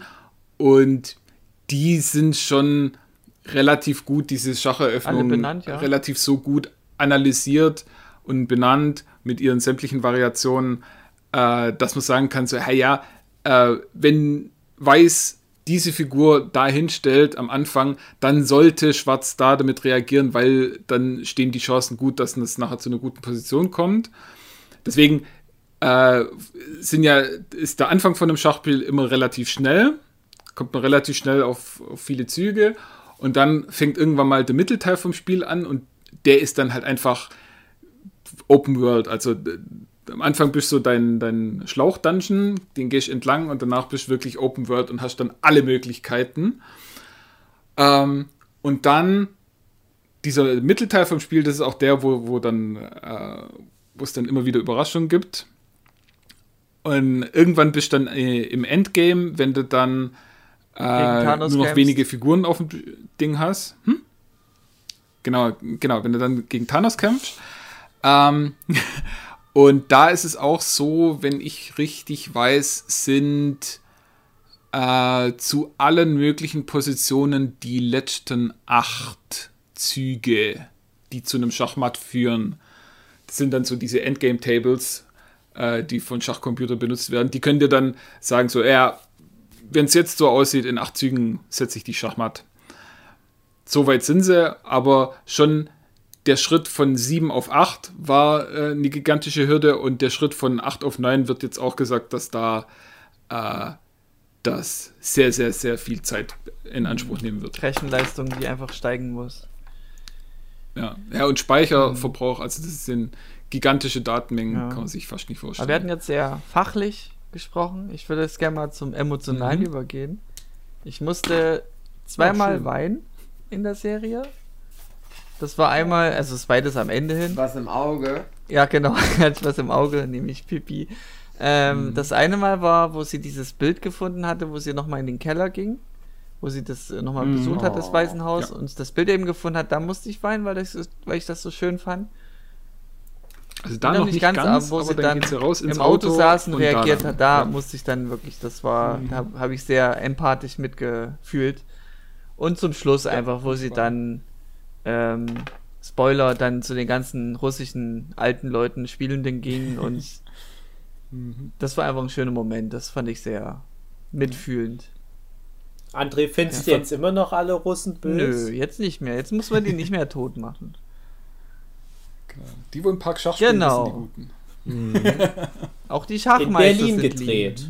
Genau. Genau. Ist, Wie vieles ja, in der vieles Serie. ist nicht Amerika oder in irgendeinem Mhm. wichtigen Land gedreht worden. Hast auch ganz viele deutsche Namen dann am Ende im Abspann. Mhm. Uke Ah, das war ja auch- Beispiel. Hm. Uke hat mitgespielt, ja. Dieser komische Journalist, wo einmal eine Zwischenfrage stellen darf. ja, Uke war doch Hab jetzt. Äh, wo war denn Uke jetzt gerade noch dabei? Der war doch jetzt. äh, Der war doch in irgendeinem Teaser-Trailer-Ding. War das irgendwas mit. mit Walking Dead oder so? Ach, ich will jetzt nichts Falsches erzählen, wo ich mir dachte, Mensch, Uke, du kommst ja rum. Naja. Hm. Da, übrigens auch noch äh, scheiß Anekdote.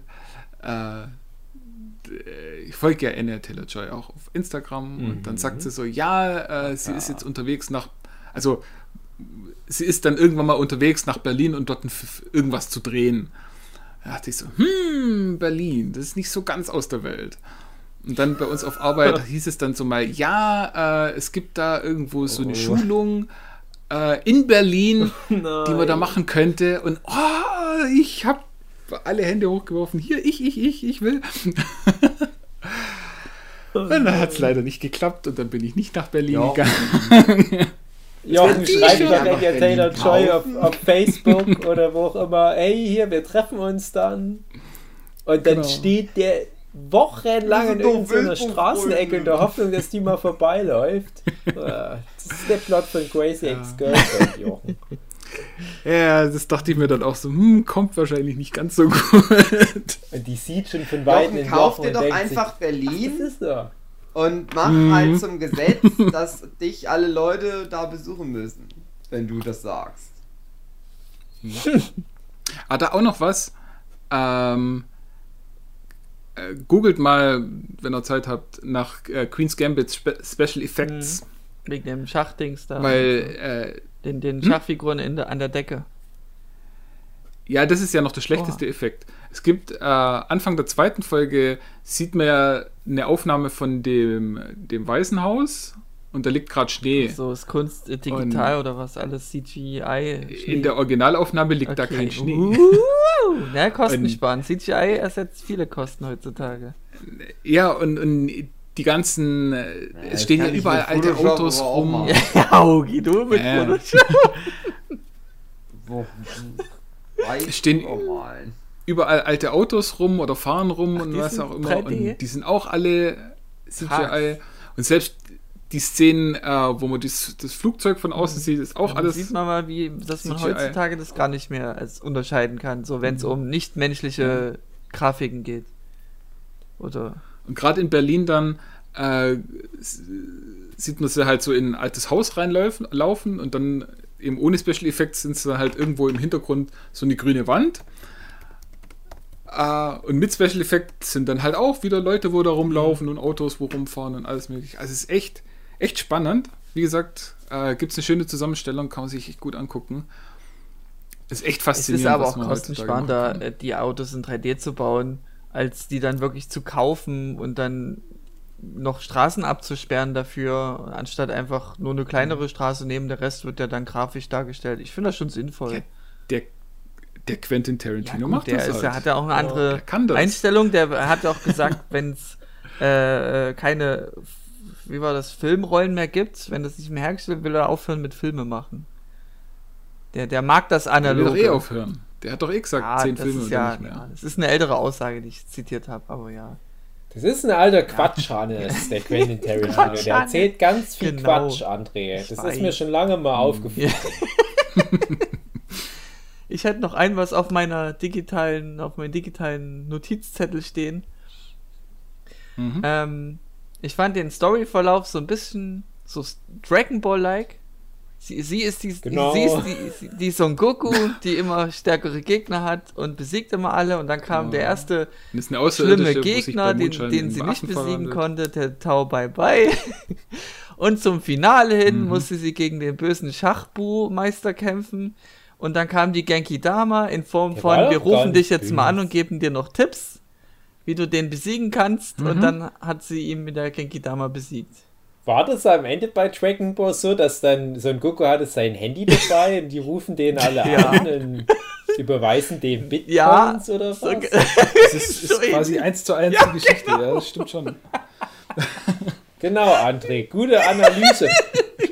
ich bin Profi auf dem Die Gebiet. ganzen Kritiker, Ja. das ganze Feuilleton der Welt nimmt die Serie ganz fein auseinander und kommt eine andere. Ja, das ist wie Dragon Ja, Ball. Alles so, what? Stimmt.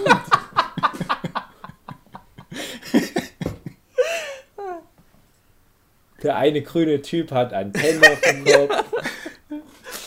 Uke ist mit dabei. Genau. Mhm. Hm. Ja, das. Ich weiß es da nicht nicht. irgendwie, äh, hat nicht der, der äh, Nathan, wie heißt der? David Nathan. David Nathan hat Piccolo synchronisiert, ja. Ja, hat der nicht auch den Beltic oder den Benny Watts Äh, oder den Borgov Das weiß ich jetzt synchronisiert? gerade echt nicht.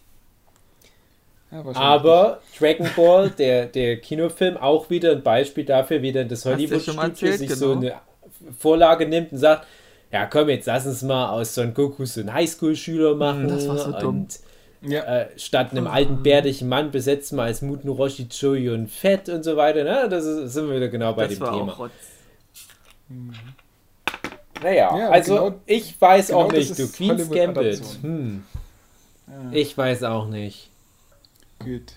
Könnt ihr nicht, könnt ihr nicht mehr so. sich zu prügeln und so Witze über Star Trek machen und Charlie Sheen vielleicht noch irgendwie einbauen?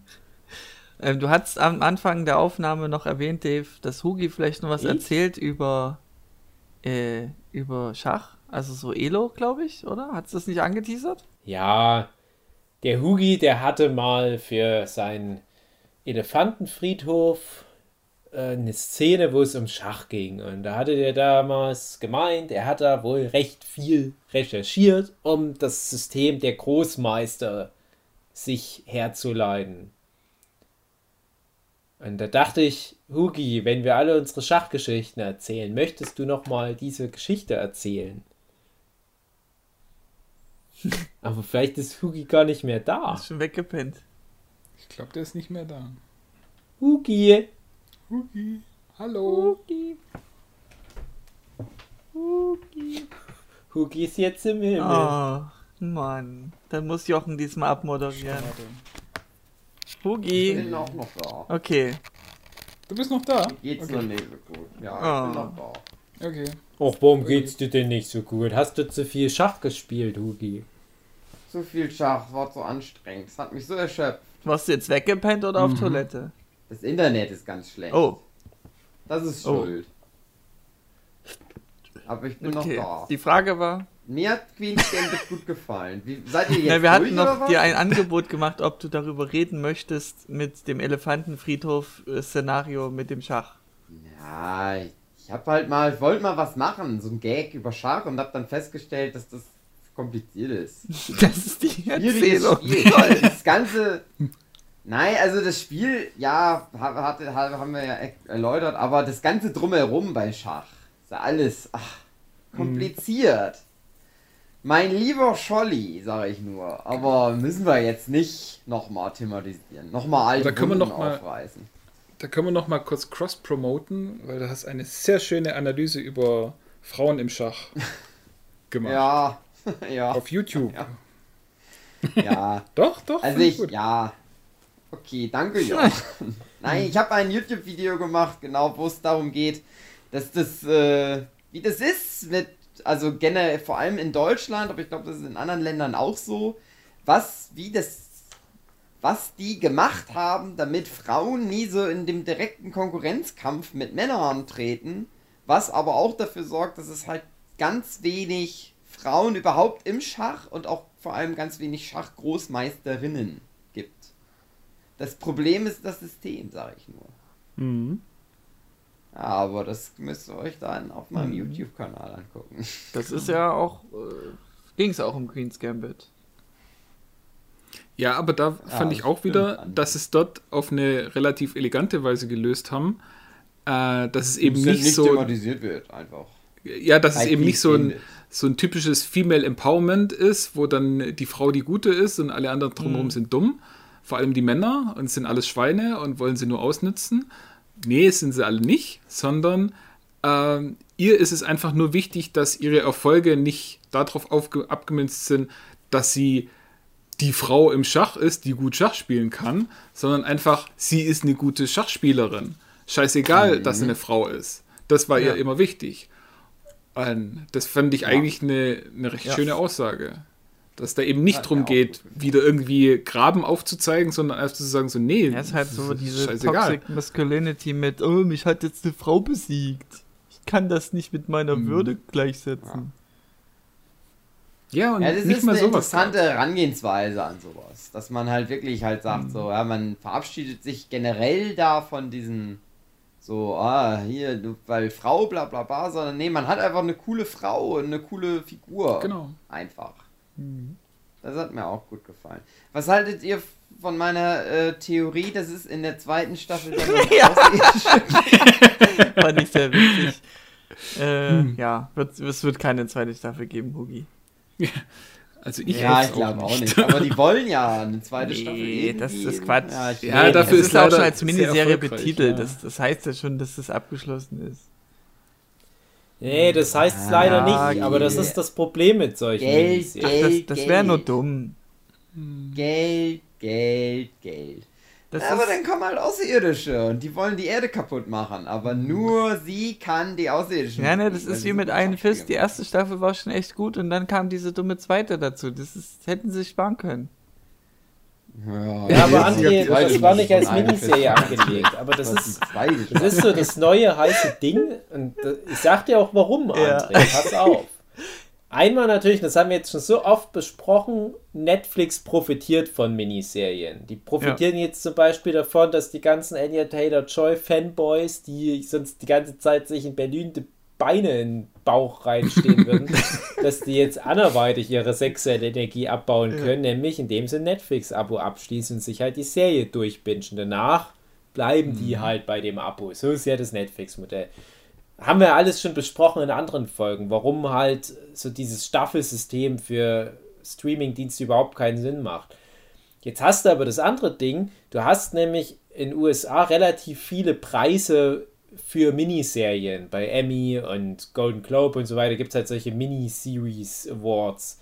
Und natürlich schielen da viele drauf und, und alle hauen irgendwelche Konzepte raus, dass sie da für so Miniserien Sachen irgendwie durchkommen und da was einreichen können.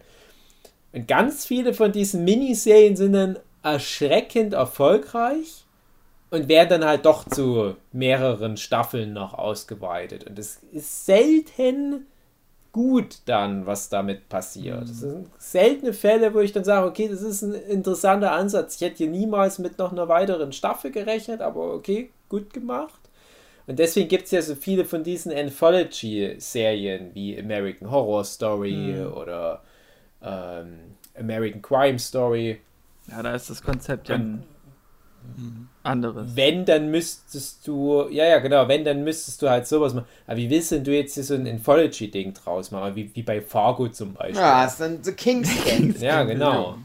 Ja, Wird's mit- nie geben. Sizilien-Eröffnung wäre das dann. Ja, so, so, dass du immer in diesem Schachjargon bleibst, dann hast du von irgendeinem. Also, Kind in Afrika, was Schachmeister. Ach, Was ganz- die halt noch machen könnten, zum Beispiel, wäre halt hier. Es geht dann um, was ich, was wir ja vorhin schon hatten, äh, mit, mit äh, Außerirdischen. der Mensch gegen. Nein, nicht außerirdisch, der Mensch gegen Computer. Dass du dann, dass du dann diese Blue, dass du es halt abänderst, die Deep Blue Geschichte. Deep Throat. Ah, ein bisschen. Nein, nicht Deep Throat. sondern die Deep Blue mit der IBM, die den Ich Roboter gebaut weiß, ich meine Nein, nur, weil du gesagt hast, Computer. man muss das abändern, deswegen nennt man es dann Deep Throat.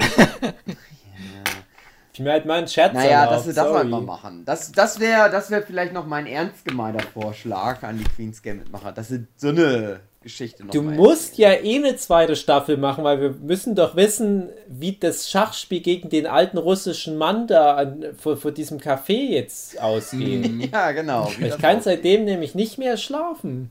Ich habe so ganz viele Mhm. Fanfictions, wer gewinnt, wer verliert, dass die sich dann küssen, dass dann der Brody Smith, Cody BB, Robert Smith, dieser Junge aus, äh, weiß schon tatsächlich Liebe, dass der dann neidisch wird und der kämpft dann gegen den alten Mann. Ja, aber Nein, das wird natürlich alles nicht passieren. Die sollen einfach einen Deckel drauf machen, sollen das so lassen, aber meine Hoffnung wäre einfach, Ja. und dann kommen wir wieder zu so einem Thema, was wir vor fünf Stunden schon mal hatten, dass Netflix sich jetzt rausnimmt, ah, guck mal, so eine relativ ruhig erzählte Geschichte, so eine Romanadaption, das kann durchaus gut funktionieren, starke Frauenfigur und so weiter, pipapo. Lass uns doch mal eher gucken, ob es da vielleicht nicht noch ein paar Sachen gibt, die wir in der Art machen können.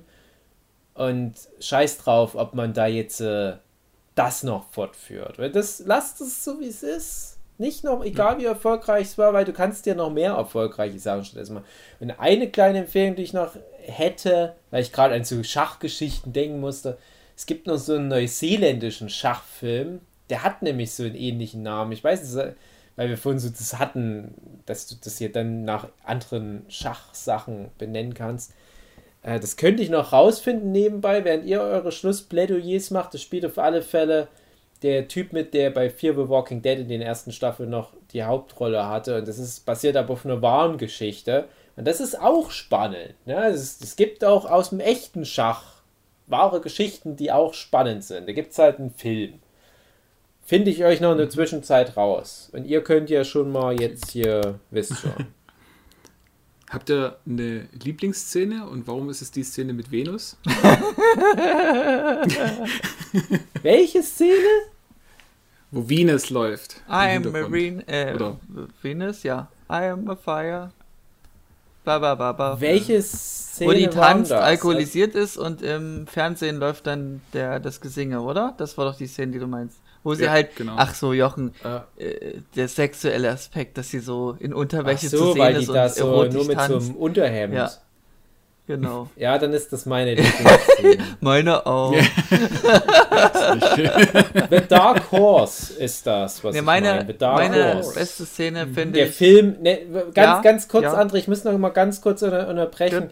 Der Film, den ich meine, heißt The Dark Horse und das wäre halt vorhin das, was ich gemeint habe. Du machst also Anthologieserie und jede Staffel heißt irgendwie nach äh, einer Schachfigur oder nach einer Stellung auf dem Brett und so weiter und dann hättest du Mhm. mit The Dark Horse, was halt auf einer wahren Begebenheit basiert, halt tatsächlich auch einen relativ interessanten Stoff für Kurzgeschichte. So, hätten wir das auch vom Tisch. Ja, weiter mit Lieblings. Ja, meine liebste Szene ist eigentlich, was die Bedeutung dahinter auch ist. Ähm, Spoiler, kurz Zeit gelassen. Ähm, der Schachmeister wird ja besiegt, hält den König in der Hand und äh, gratuliert ihr halt damit und sie schlägt halt die Hand mit ein, dass es so eine über metaphorische Symbolik ist für äh, USA und Russland schließen Frieden. Und Finde ich nicht. Nee, finde ich nicht gut. Aber ich fand die Szene schön gemacht. Es war auch Einfach der, der Schachmeister, dass der halt völlig souverän ist und ähm, schön emotionskühl auch, aber auf seine eigene wärmende Weise, finde ich. Und ja, die Szene für sich fand ich sehr schön. Aber ja, das Und natürlich das Ende schön, dann halt, dieses Hollywood-Ende. Ich finde, das ist ja gerade die Kunst dieses ganzen Finales in Russland, dass das eben nichts über die Politik aussagt. Mhm. Du hast ja die Leute mhm. mit dabei, die, die schicken ihr ja so einen Regierungsangestellten mit und würden sich bestimmt auch freuen, wenn da irgendwelche geheimdienstlich verwertbaren Informationen bei rumkommt. Aber das ist ja gerade das Schöne, dass der Bev das am Arsch vorbeigeht. Ja. Und dass ja. es auch den russischen Schachspielern am Arsch vorbeigeht. Die wollen alle mhm. einfach nur ihren Geil, Sport Schach machen. Spielen. Genau. Mich hat, äh, ich fand die beste, ja. meine Lieblingsszene war, dass sie nochmal gesagt hat, hier, der Super Mario-mäßige Hausmeister muss nochmal in der Zeitung erwähnt werden. ja.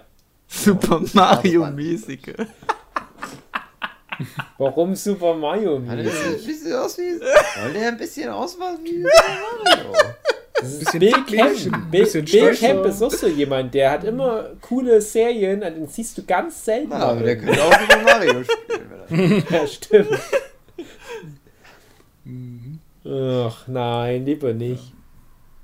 Also ich fand es auch noch schön, äh, der alte Russe, den sie vor Borgov besiegt. Wie ja, wollte ich nämlich oh, gerade drauf hinaus, schön, weil ja. das... Mhm. Ja. Die, der, der zottelige Löwe. Zotti, das Der Murphy. ist auch... Das ist auch irgendwie ein besonderer. Ich, äh, ich hätte es mir echt aufschreiben sollen. Der Schauspieler ist jemand, der gut der ist. Der kann echt also, gut Schach spielen. Guck mal nach, wer, wer das alles, wer das ist. Hausaufgaben. ja.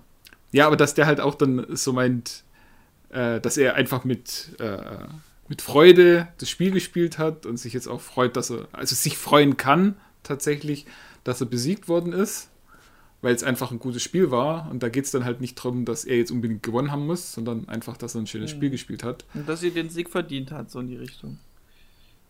Genau. Das war schön. Und die andere, das ist auch nur eine ganz kurze, aber die, die ist vom, auch wieder, schauspielerische Leistung, perfekt. Äh, zwisch, äh, wo, wo Beth irgendwie über ihre vorigen Spiele drüber geht und die Mutter dann so fragt, ja, was machst du denn so? Ja, ich gucke, ob ich irgendwelche Fehler im Spiel gemacht habe. Und wie ist es? Ich habe keine gefunden. Okay, perfekt. Sehr gut. ja, sehr gut, ja. genau. yep. Good girl. Das hatten wir doch auch schon mal in irgendeinem anderen Podcast, wo ich da auch meine, dass das manchmal sehr erfrischend ist, wenn du. Ach so, bei Mad Men, da war es ja Don Traber. Mhm dass Don Draper ähnliche Figur wie die Beth Harmon halt auch so im Prinzip drogenabhängig, das ist halt der Alkoholismus und vielleicht jetzt nicht der sozialste Mensch und, und reißt um sich rum alle ein, aber der ist gut in dem, was der macht. Und der braucht da nicht mhm. noch irgendwelche Bestätigungen oder Beweise, weil der ist halt schon die Koryphäe im Werbetexten. Und das ist halt, das liegt dem halt in den Gehen und so ist es halt bei der Harmon. Und ich finde, so eine Geschichte kann echt gut funktionieren. Also ich, ich habe da halt echt schon auch Schiss gehabt, dass dann so dieses typische am Anfang schon richtig krass auf die Schnauze fliegen und dann erstmal ganz mhm. viel Handeltraining machen und so weiter, dass das alles noch kommt. Aber ich fand das eigentlich auch ganz gut, dass das auch wieder alles im Gang wurde, bis auf so Kleinigkeiten. Und da komme ich nämlich zu einer meiner Lieblingsszenen, als dann die Beth in New York ist und zusammen mit dem tatsächlich liebe Junge und den ganzen Gästen, die er dann einlädt, dieses Speedschach immer besser mhm. beherrscht. Ja. Dass die am Anfang noch so richtig scheiße ist. Und das ist halt so eine der ganz wenigen Trainingsmontagen, sage ich ja. jetzt mal, wo du aber auch so auf den Punkt gebracht hast. ja, eben nicht wie bei Dragon Ball. Und das ist nämlich der Punkt, den ich gerade ansprach die braucht gar nicht viel Training. Wo jetzt andere Leute vielleicht jahrelang dieses Speedschach machen würden, reicht ihr das, wenn die sich halt da mal einen Abend mit den Leuten halt viel hinsetzt. Ja, vielleicht war das eine Woche oder mhm. so, keine Ahnung. Es war nicht viel. Ja, drei Wochen sind sie ja insgesamt dort, aber ja. Ja. Also das, das ist halt das, was ich auch manchmal ganz nett finde, wenn jemand einfach nur gut in dem ist, was er halt macht und, und irgendwo anders sind aber halt die Stellschrauben. Sonst funktioniert es ja nicht. Die kann ja nicht wie so eine Mary Suda einfach Folge für Folge alles immer gewinnen. Das ist ja ganz klar. Mhm. Aber ich finde das auch gut, dass die nie wirklich, ähm, ja, äh, strauchelt in ihrem Können als Schachspielerin. Und was halt Jochen ansprach, außer das finde Eben- ich halt. Eben nach der Venus-Szene. Da Ja, so ein bisschen. ja, ja, also es ist halt alles aber so, so Detailarbeit und so weiter. Es ist halt wirklich mehr so diese Selbstbeherrschung. Und ich hatte auch Angst davor, dass das dann noch thematisiert wird, wenn die dann die Drogen weglässt, dass die dann auf einmal schlecht ist, aber es ist ja nicht der Fall. Weil ja nicht die Drogen das Schach gespielt haben. Das ist ja trotzdem Genau. ihre Leistung. Dankeschön, zwei, Dankeschön, zwei Sachen. Äh, was ich auch richtig gut fand, ist, man sieht Beth immer am Lernen. Also sie ist immer Ja. dabei, nochmal zu analysieren, Spiele durchzugehen, zu lesen, alles Mögliche. Das ist nie so, dass es ihr einfach zufliegt, Ja. weil sie einfach super Talent ist und sich nie ums Training kümmern muss, sondern es ist immer irgendwo was mit Training mit dabei bei ihr. Ja. Und äh, das zweite ist. Äh, habe ich vergessen. Nee, wo waren wir gerade? Also Training Ah. und gut sein in dem, was man macht. Fuck. Ähm, was war deine Lernen, Befürchtung, lernen. was, wo sie reinfällt? Ja, meine, Ja, meine Befürchtung war, dass die so diese typischen Struggle-Momente hat, wo die ihr Mojo verliert. Und das war meiner Meinung nach aber nie der Fall. Die hat ja zum Beispiel dann mal gegen den Burghoff Drogen. in Paris verloren. Mhm. Die war aber halt erstens noch nicht gut genug und zweitens, na gut, die, die, die war halt besoffen. Ja. Ja, uh, jetzt kommen schon wieder so viele Sachen dazu. Äh, erstmal, äh, Drogen, dass sie unter Drogen anscheinend besser spielt. Ähm, da ist jetzt nicht so hundertprozentig klar, aber ich habe für mich da einfach rausgelesen, die hat einfach in ihrem, schon in ihrer frühesten Kindheit, weil wenn du von deiner Mutter mal gesagt bist, ja, du bist eigentlich nur ein Fehler, das wirkt schon nicht ganz so toll und dann im Waisenhaus aufwachsen und alles mögliche. Also die hat schon ziemlich viel Scheiße durchgemacht.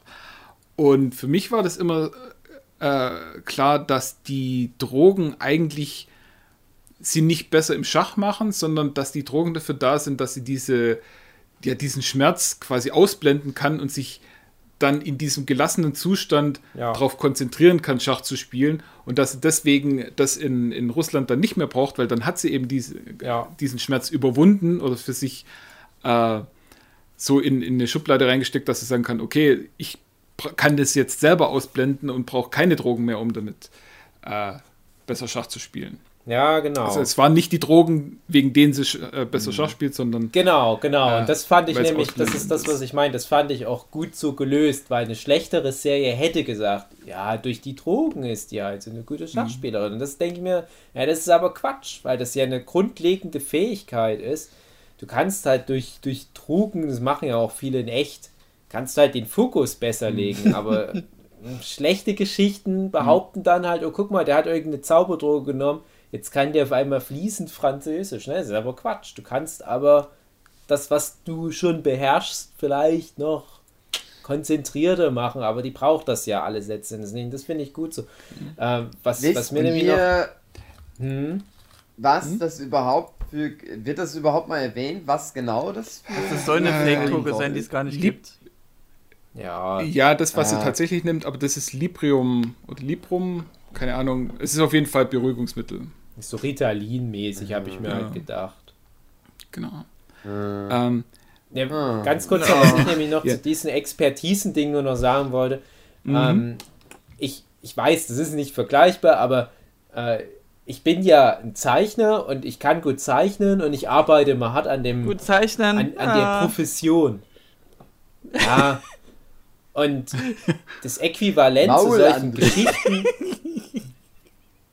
Das Äquivalent zu solchen Maul. Geschichten, wo jemand sein Mojo verliert. Ne? Wie gesagt, da gibt es ja Tausende, wo jemand auf einmal nach Jahren Baseball irgendwie sein Mojo verliert, der kann nicht mehr richtig werfen oder jemand, der auf einmal nicht mehr gut im Fußball schießen kann. Ja, das ist alles Quatsch, weil ganz ehrlich, ich habe noch nie als Zeichner mal eine Woche gehabt, wo ich gesagt habe, oh, irgendwie, ich kann nicht mehr zeichnen, was ist denn jetzt los? Und ich hasse immer solche Geschichten, wo Leuten sowas passiert. Darauf wollte ich nur ganz kurz hinaus. und ich möchte noch kurz sagen, Aber hattest du schon mal was, wo dir nichts mehr. Oder wo du dachtest, ich muss mir muss mal was Geiles einfallen, storymäßig? Weil du ja auch Autor bist, lieber David. Nö, nicht so doll. Also klar muss ich mich da viel zure zurechtreißen, aber das, das kennst du ja auch. Das ist ja wieder dieses, der Profi Ja. setzt sich hin und macht. während der Vollidiot auf Ja, ich- Inspiration wartet. Genau, ich, ich, also ich wollte nämlich mal Real-Life-Drogen erfahrungsmäßig was erzählen. Deswegen hätte ich gehofft, dass die Serie vielleicht sagt, was für eine Droge das ist. Aber dann halte ich mich auch mal bedeckt. und sag mal so, ich hatte das zumindest, ähm, wo ich gedacht habe, ah, jetzt haben mir die Drogen geholfen, wo ich aber auch denke, na, da wäre ich schon auch selber drauf gekommen. Ja, das ist nur was, was mir vielleicht in dem Moment mal, äh, naja, was, naja, nicht mal geholfen hat. Eher sowas wie, hm, weiß ich nicht, wie ich das beschreiben soll, aber eher so, hm, ja, hm, Ja, aber der Punkt ist ja, Ja, also so oder so ist das ja in deinem Kopf schon drin. Es kommt ja auch aus deinem ja, Kopf. genau. Du, du hast ja nicht in der ist Tablette, schon- die du dann genau. lutschst, Ja. irgendwie Ge- Ideen, genommen. Moleküle drin, sondern es hilft halt nur irgendwie dein Gehirn Eben. anders anzustupsen, aber die Idee Mm, muss ja, ja, das genau. über den. Tellerrand hinausschauen Style, kann man sagen. Nö. Ich werde das auch nochmal im Privat. Nee, ja, eben, genau, eben nicht, André. Ich werde euch das nochmal im Privaten Mhm. erzählen. Das ist jetzt nicht Okay. den Podcast. Aber. Naja. Okay. Gut. Ja. Naja, was du Will sagst. ich nochmal kurz, Hm. Jochen. äh, würde ich noch mal Ja. kurz auf was vor fünf Minuten eingehen, wo der gemeint hat, äh, äh, in Paris, wo sie gegen Borgov äh, spielt und eben nicht so gut ist, wie sie sein so könnte, weil sie da besoffen ist, wegen der Nacht zuvor. Das ist eins der wirklich wenigen Dinge, die nicht im Buch vorkommen. Also die, die trainiert ja vorher in New York mit dem Benny und den anderen und ist dann wirklich in Paris top of the game. Also die, die ist fokussiert, die ist äh, seit Wochen trocken, alles gar kein Problem, die, die ist vorbereitet, sie ist äh, ja, sie will kämpfen und sie will jetzt diesen Borgov besiegen und schafft es einfach nicht. Und das haut sie dann halt eben noch wirklich aus der Bahn. Und da finde ich, das hat, da ist es in der Serie so ein bisschen schwierig, dass sie dann halt äh, davor noch diese Nacht mit Clio Ja. verbringt und diese dann eben wieder äh, betrunken macht und sie deswegen gar nicht so gut sein kann. Das ist dann so ein bisschen eine Entschuldigung, so ja, denk mal, hm, ähm, hätte ja vielleicht, wenn du trocken wärst. Und das hat dann auch gleich wieder das scheiß Internet zusammengerufen, weil dann alle gemeint haben, so, ja, die Clio, das ist ja bestimmt dann vom KGB irgendwie eingeschleust, wo sie dann durcheinander bringen, sondern alles Mögliche. Und ich dann auch sage, so, ja, hat mir auch vorher, es ist doch einfach, Ja, lass lass das die doch einfach. Intrigen. Die, Ja. die Geschichte funktioniert doch auch so. Es ist keine Bullshit-Serie, ja.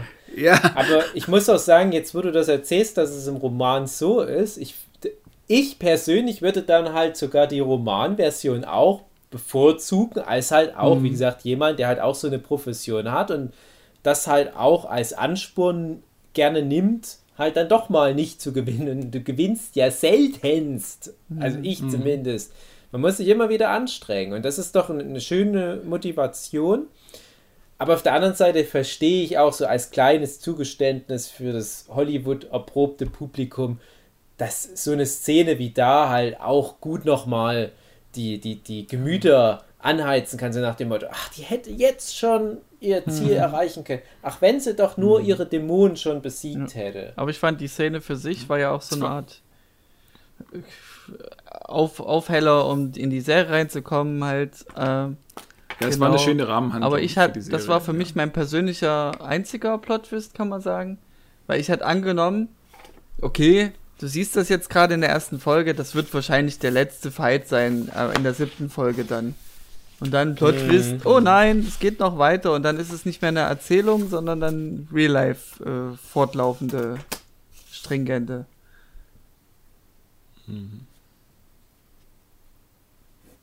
Genau. Ja, André hat's Also kaputt mir. Niemand Also abschließend, um es nochmal zu retten, abschließend, um es zu retten, wenn ich Anja, äh, Anja Taylor Joy eingebe in Google, werden mir ja hier auch schön Schlagzeilen vorgegeben. Und vor 20 Stunden von Deutschlandfunk ist die Headline Damen Gambit bricht Netflix-Rekord und begeistert Schachgenies. Ja. So, jetzt habe ich es gerettet. Ja, was hat's denn für Netflix-Rekord? Nee, die hat äh, The Crown vom Thron gestoßen. Haha. Also das war ja davor schon Die Dame äh, gekickt. die Nummer 1. Ja. War davor schon Nummer 1 bei, äh, bei Netflix und dann kam The Crown und hat dann für eine Woche lang die Netflix-Charts angeführt und dann kam aber wieder das Ga- Damen-Gambit dazu.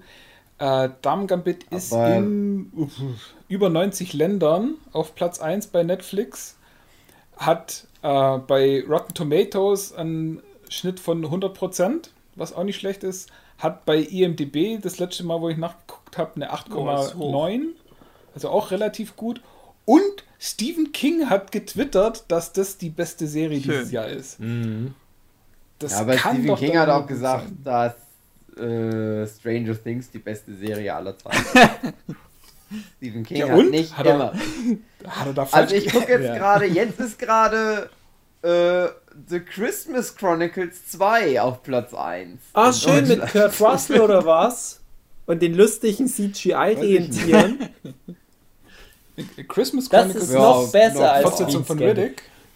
Da würde ich sagen, das ist der. Ich habe The Crown übrigens nur bis jetzt eine Folge gesehen. Das nehme ich mir noch vor. Das nehme ich mir seit vier Jahren Mhm. vor, das The Crown mal anzufangen. Aber da heißt es immer, das ist Ja. auch so eine Serie, die musst du aktiv gucken. Ja. Genauso wie Queen's Gambit, was auch, obwohl es so eine seichte Serie zu Ja, sein immer scheint, dabei es sein. lohnt sich Immer gucken. Ja, es lohnt sich überhaupt nicht, die Ja. nebenbei laufen zu lassen, weil du teilweise eine halbe Folge, und die Folgen gehen ja auch so ihre 50 Ja. Minuten, kaum mal ein gesprochenes Wort hast. Das ist auch was, was ich sehr gut an der Serie Lebt von den. Bildern, die Serie. Aber für mich natürlich immer ein Albtraum, so Ja, eine Serie. Ich hoffe immer, wenn ich eine Serie, wenn ich eine Serie anfange, dass es so eine eher durchschnittliche Serie ist, wo ich viel nebenbei laufen lassen kann. Ich hasse das immer, wenn eine Serie Ja, richtig gut ja. ist, weil ich dann weiß, ach, jetzt muss ich das richtig Wie hat die aktiv Serie angucken. Sue gefallen? gut. Die hat nicht alle Folgen angeguckt. Das war auch gerade äh, ohne Scheiß. Ich glaube, an dem, als die rauskam, also das wäre alles am Stück rausgekommen, da haben wir gleich angefangen mit Folge 1. Und da haben wir noch so gesagt, so, gucken wir jetzt jeden Tag eine Folge. Zack, kommt das Kind vor. Und da habe ich mich nämlich noch ganz sehr geärgert, weil ich nämlich dann einige Tage warten musste, weil ich nicht, ich, ich wusste halt nicht, darf ich das jetzt alleine weiter gucken? In der Zwischenzeit hatte dann der Jochen schon alle Folgen gesehen. Ich dachte mir auch, Mann, ich könnte auch schon fast durch sein mit der Serie. Und als dann so aus dem Krankenhaus wieder da war, haben wir halt das dann relativ schnell auch durchgeguckt, aber wir gucken immer nur so eine Folge pro Tag. Und die Sue hat nicht alle Folgen mitgesehen, die hat sich dann immer sehr interessiert gezeigt, wie es so gerade steht. Und ich habe dann immer ganz viel so Background-Wissen zu Anya Taylor-Joy und zum Jochen gebracht. Und das fand sie auch immer ganz drollig. Ja, schön. Also die hat sich dann noch so auf der Meta-Ebene ganz viel rausgeholt über den Jochen. Und was wollte ich da gerade noch sagen? Achso, ja. Und, und äh, ich habe wirklich zu der, an dem Wochenende, wo ich das angefangen habe, habe ich, glaube ich, irgendwie so fünf Serien angefangen. Und Queen's Gambit war schon von diesen Serien die beste. Und da war aber auch so das neue Walking Dead Zeug dabei, über das ich ja schon neulich so abgehatet habe. Und das ist so krass, weil ich dann teilweise eine Folge Queen's Gambit und eine Folge Walking Dead äh, World Beyond geguckt habe. Und was das für Qualitätsgefälle sind, das ist unglaublich. Und Walking Dead ist ja die viel größere IP. Und trotzdem, und, und das zeigt halt einfach nur, wie wichtig auch gute Filmmach Filme und Serienmacher sind. Und dass du dich halt nicht auf sowas wie eine geilen IP ausruhen kannst, wenn du nicht eine einzige gute Person damit am Set hast. Und das ist leider bei World Beyond der Fall. Drehbuchautoren, Regisseure, alle Schauspieler sind alle furchtbar schlecht. Das ist unglaublich.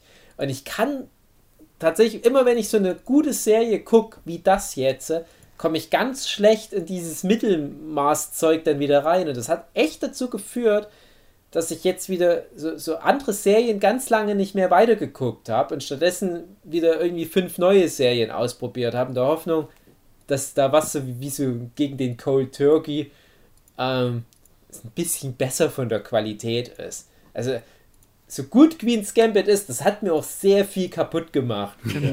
Das ist wie wenn du jetzt nach all den Jahren auf einmal anfängst, Buffy zu Ja. gucken und merkst, ah, okay, und dieses Charmed und Vampire Diaries war ja nur ein Abklatsch. Hm, blöd. Naja, also das dazu. Aber The Crown, ja, gucke ich, guck ich jetzt Ja, ich würde sagen, wir machen jetzt auch langsam den Turn Richtung Ende. Ich mache jetzt noch ja, eine wir sind ja schon Rochade. lange im Turn Richtung Ende. Wir sind ja schon lange im Endgame. Thanos steht die ganze Zeit vor mir und wartet darauf, dass ich eine Decke über seinen Kopf werfe. Guter alter Running Gag. Ah, schön. Ach, da noch ganz kurz. Verehrte. Und zwar genau. Ich wollte noch. Ich wollte noch was zu Hunter Hunter. Moin. Na gut. Hau raus. Wie gut es doch war bei dem Chimera-Ameisen-Arc, dass da halt auch am Ende.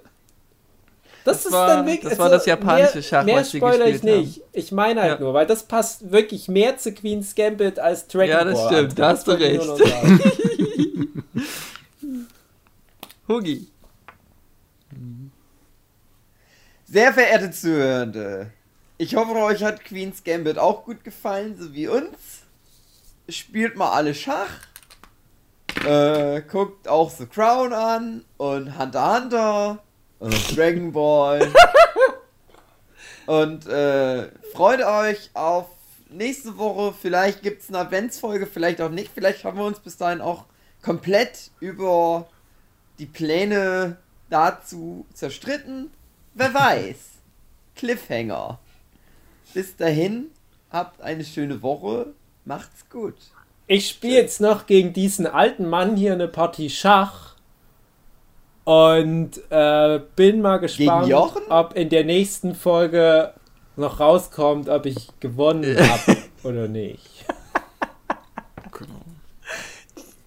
Und ich wünsche, dass das Damen sämtliche Preise Sehr gewinnt, schön. die es gibt. Und dass noch neue Preise erfunden Ja. werden. Auch den Jochen Stürzer. Genau den.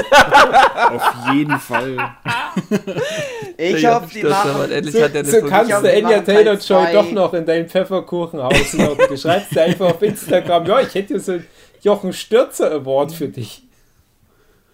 mit den Ich Aliens. hoffe, die okay. machen Teil Gut. 2 Ender Taylor Joy gegen Aliens oder, oder Roboter. Mhm. Und muss aber Schach spielen, um sie zu bekämpfen und nicht zu fighten. Oder die sitzt Ja, die ganze natürlich, Zeit André, bei was so einem verrückten Fan. Die sitzt bei so einem verrückten Fan im Keller fest, irgendwo in der Nähe Saufhalle. von Tübingen. Und die muss sieben Folgen nur versuchen, da rauszukommen. Mhm. Das ist so ähnlich Das wie sind schon Split. drei Staffeln, die wir für die geschrieben haben. Wo ist die ganze Netflix-Kohle? Und Wir irgendwann uns ist, ja mal wenigstens neue Mikrofone schenken. und irgendwann Als ist Beth Harmon auch. in der Postapokalypse im Mad Max-Universum und Musik da alle im Schach, genau. spielt Furiosa. Gut, na dann. Ja. Ist das etwa, ist das, ist das so, Jochen? Das ist fest. Ach, das ist jetzt Anya Taylor-Joy fest? spielt Furiosa. Weil ohne Scheiß, ich habe jetzt in den letzten Jahren habe ich so viele Namen gehört, wer die alles spielen soll. Und das ist jetzt fest, okay. Ja. Cool. Sieht Na gut. halt der Charlize Theron nicht ähnlich, aber Ja. beides Australierin. Sehr schön, Dave. Okay. Nee. Ich weiß Enya, nicht, worum es geht. Irgendwas mit Das ist Persona. doppelt falsch, weil Tschüss. nämlich Charlize Theron aus Tschüss. Südafrika kommt und ja, egal. Tschüss. Tschüss.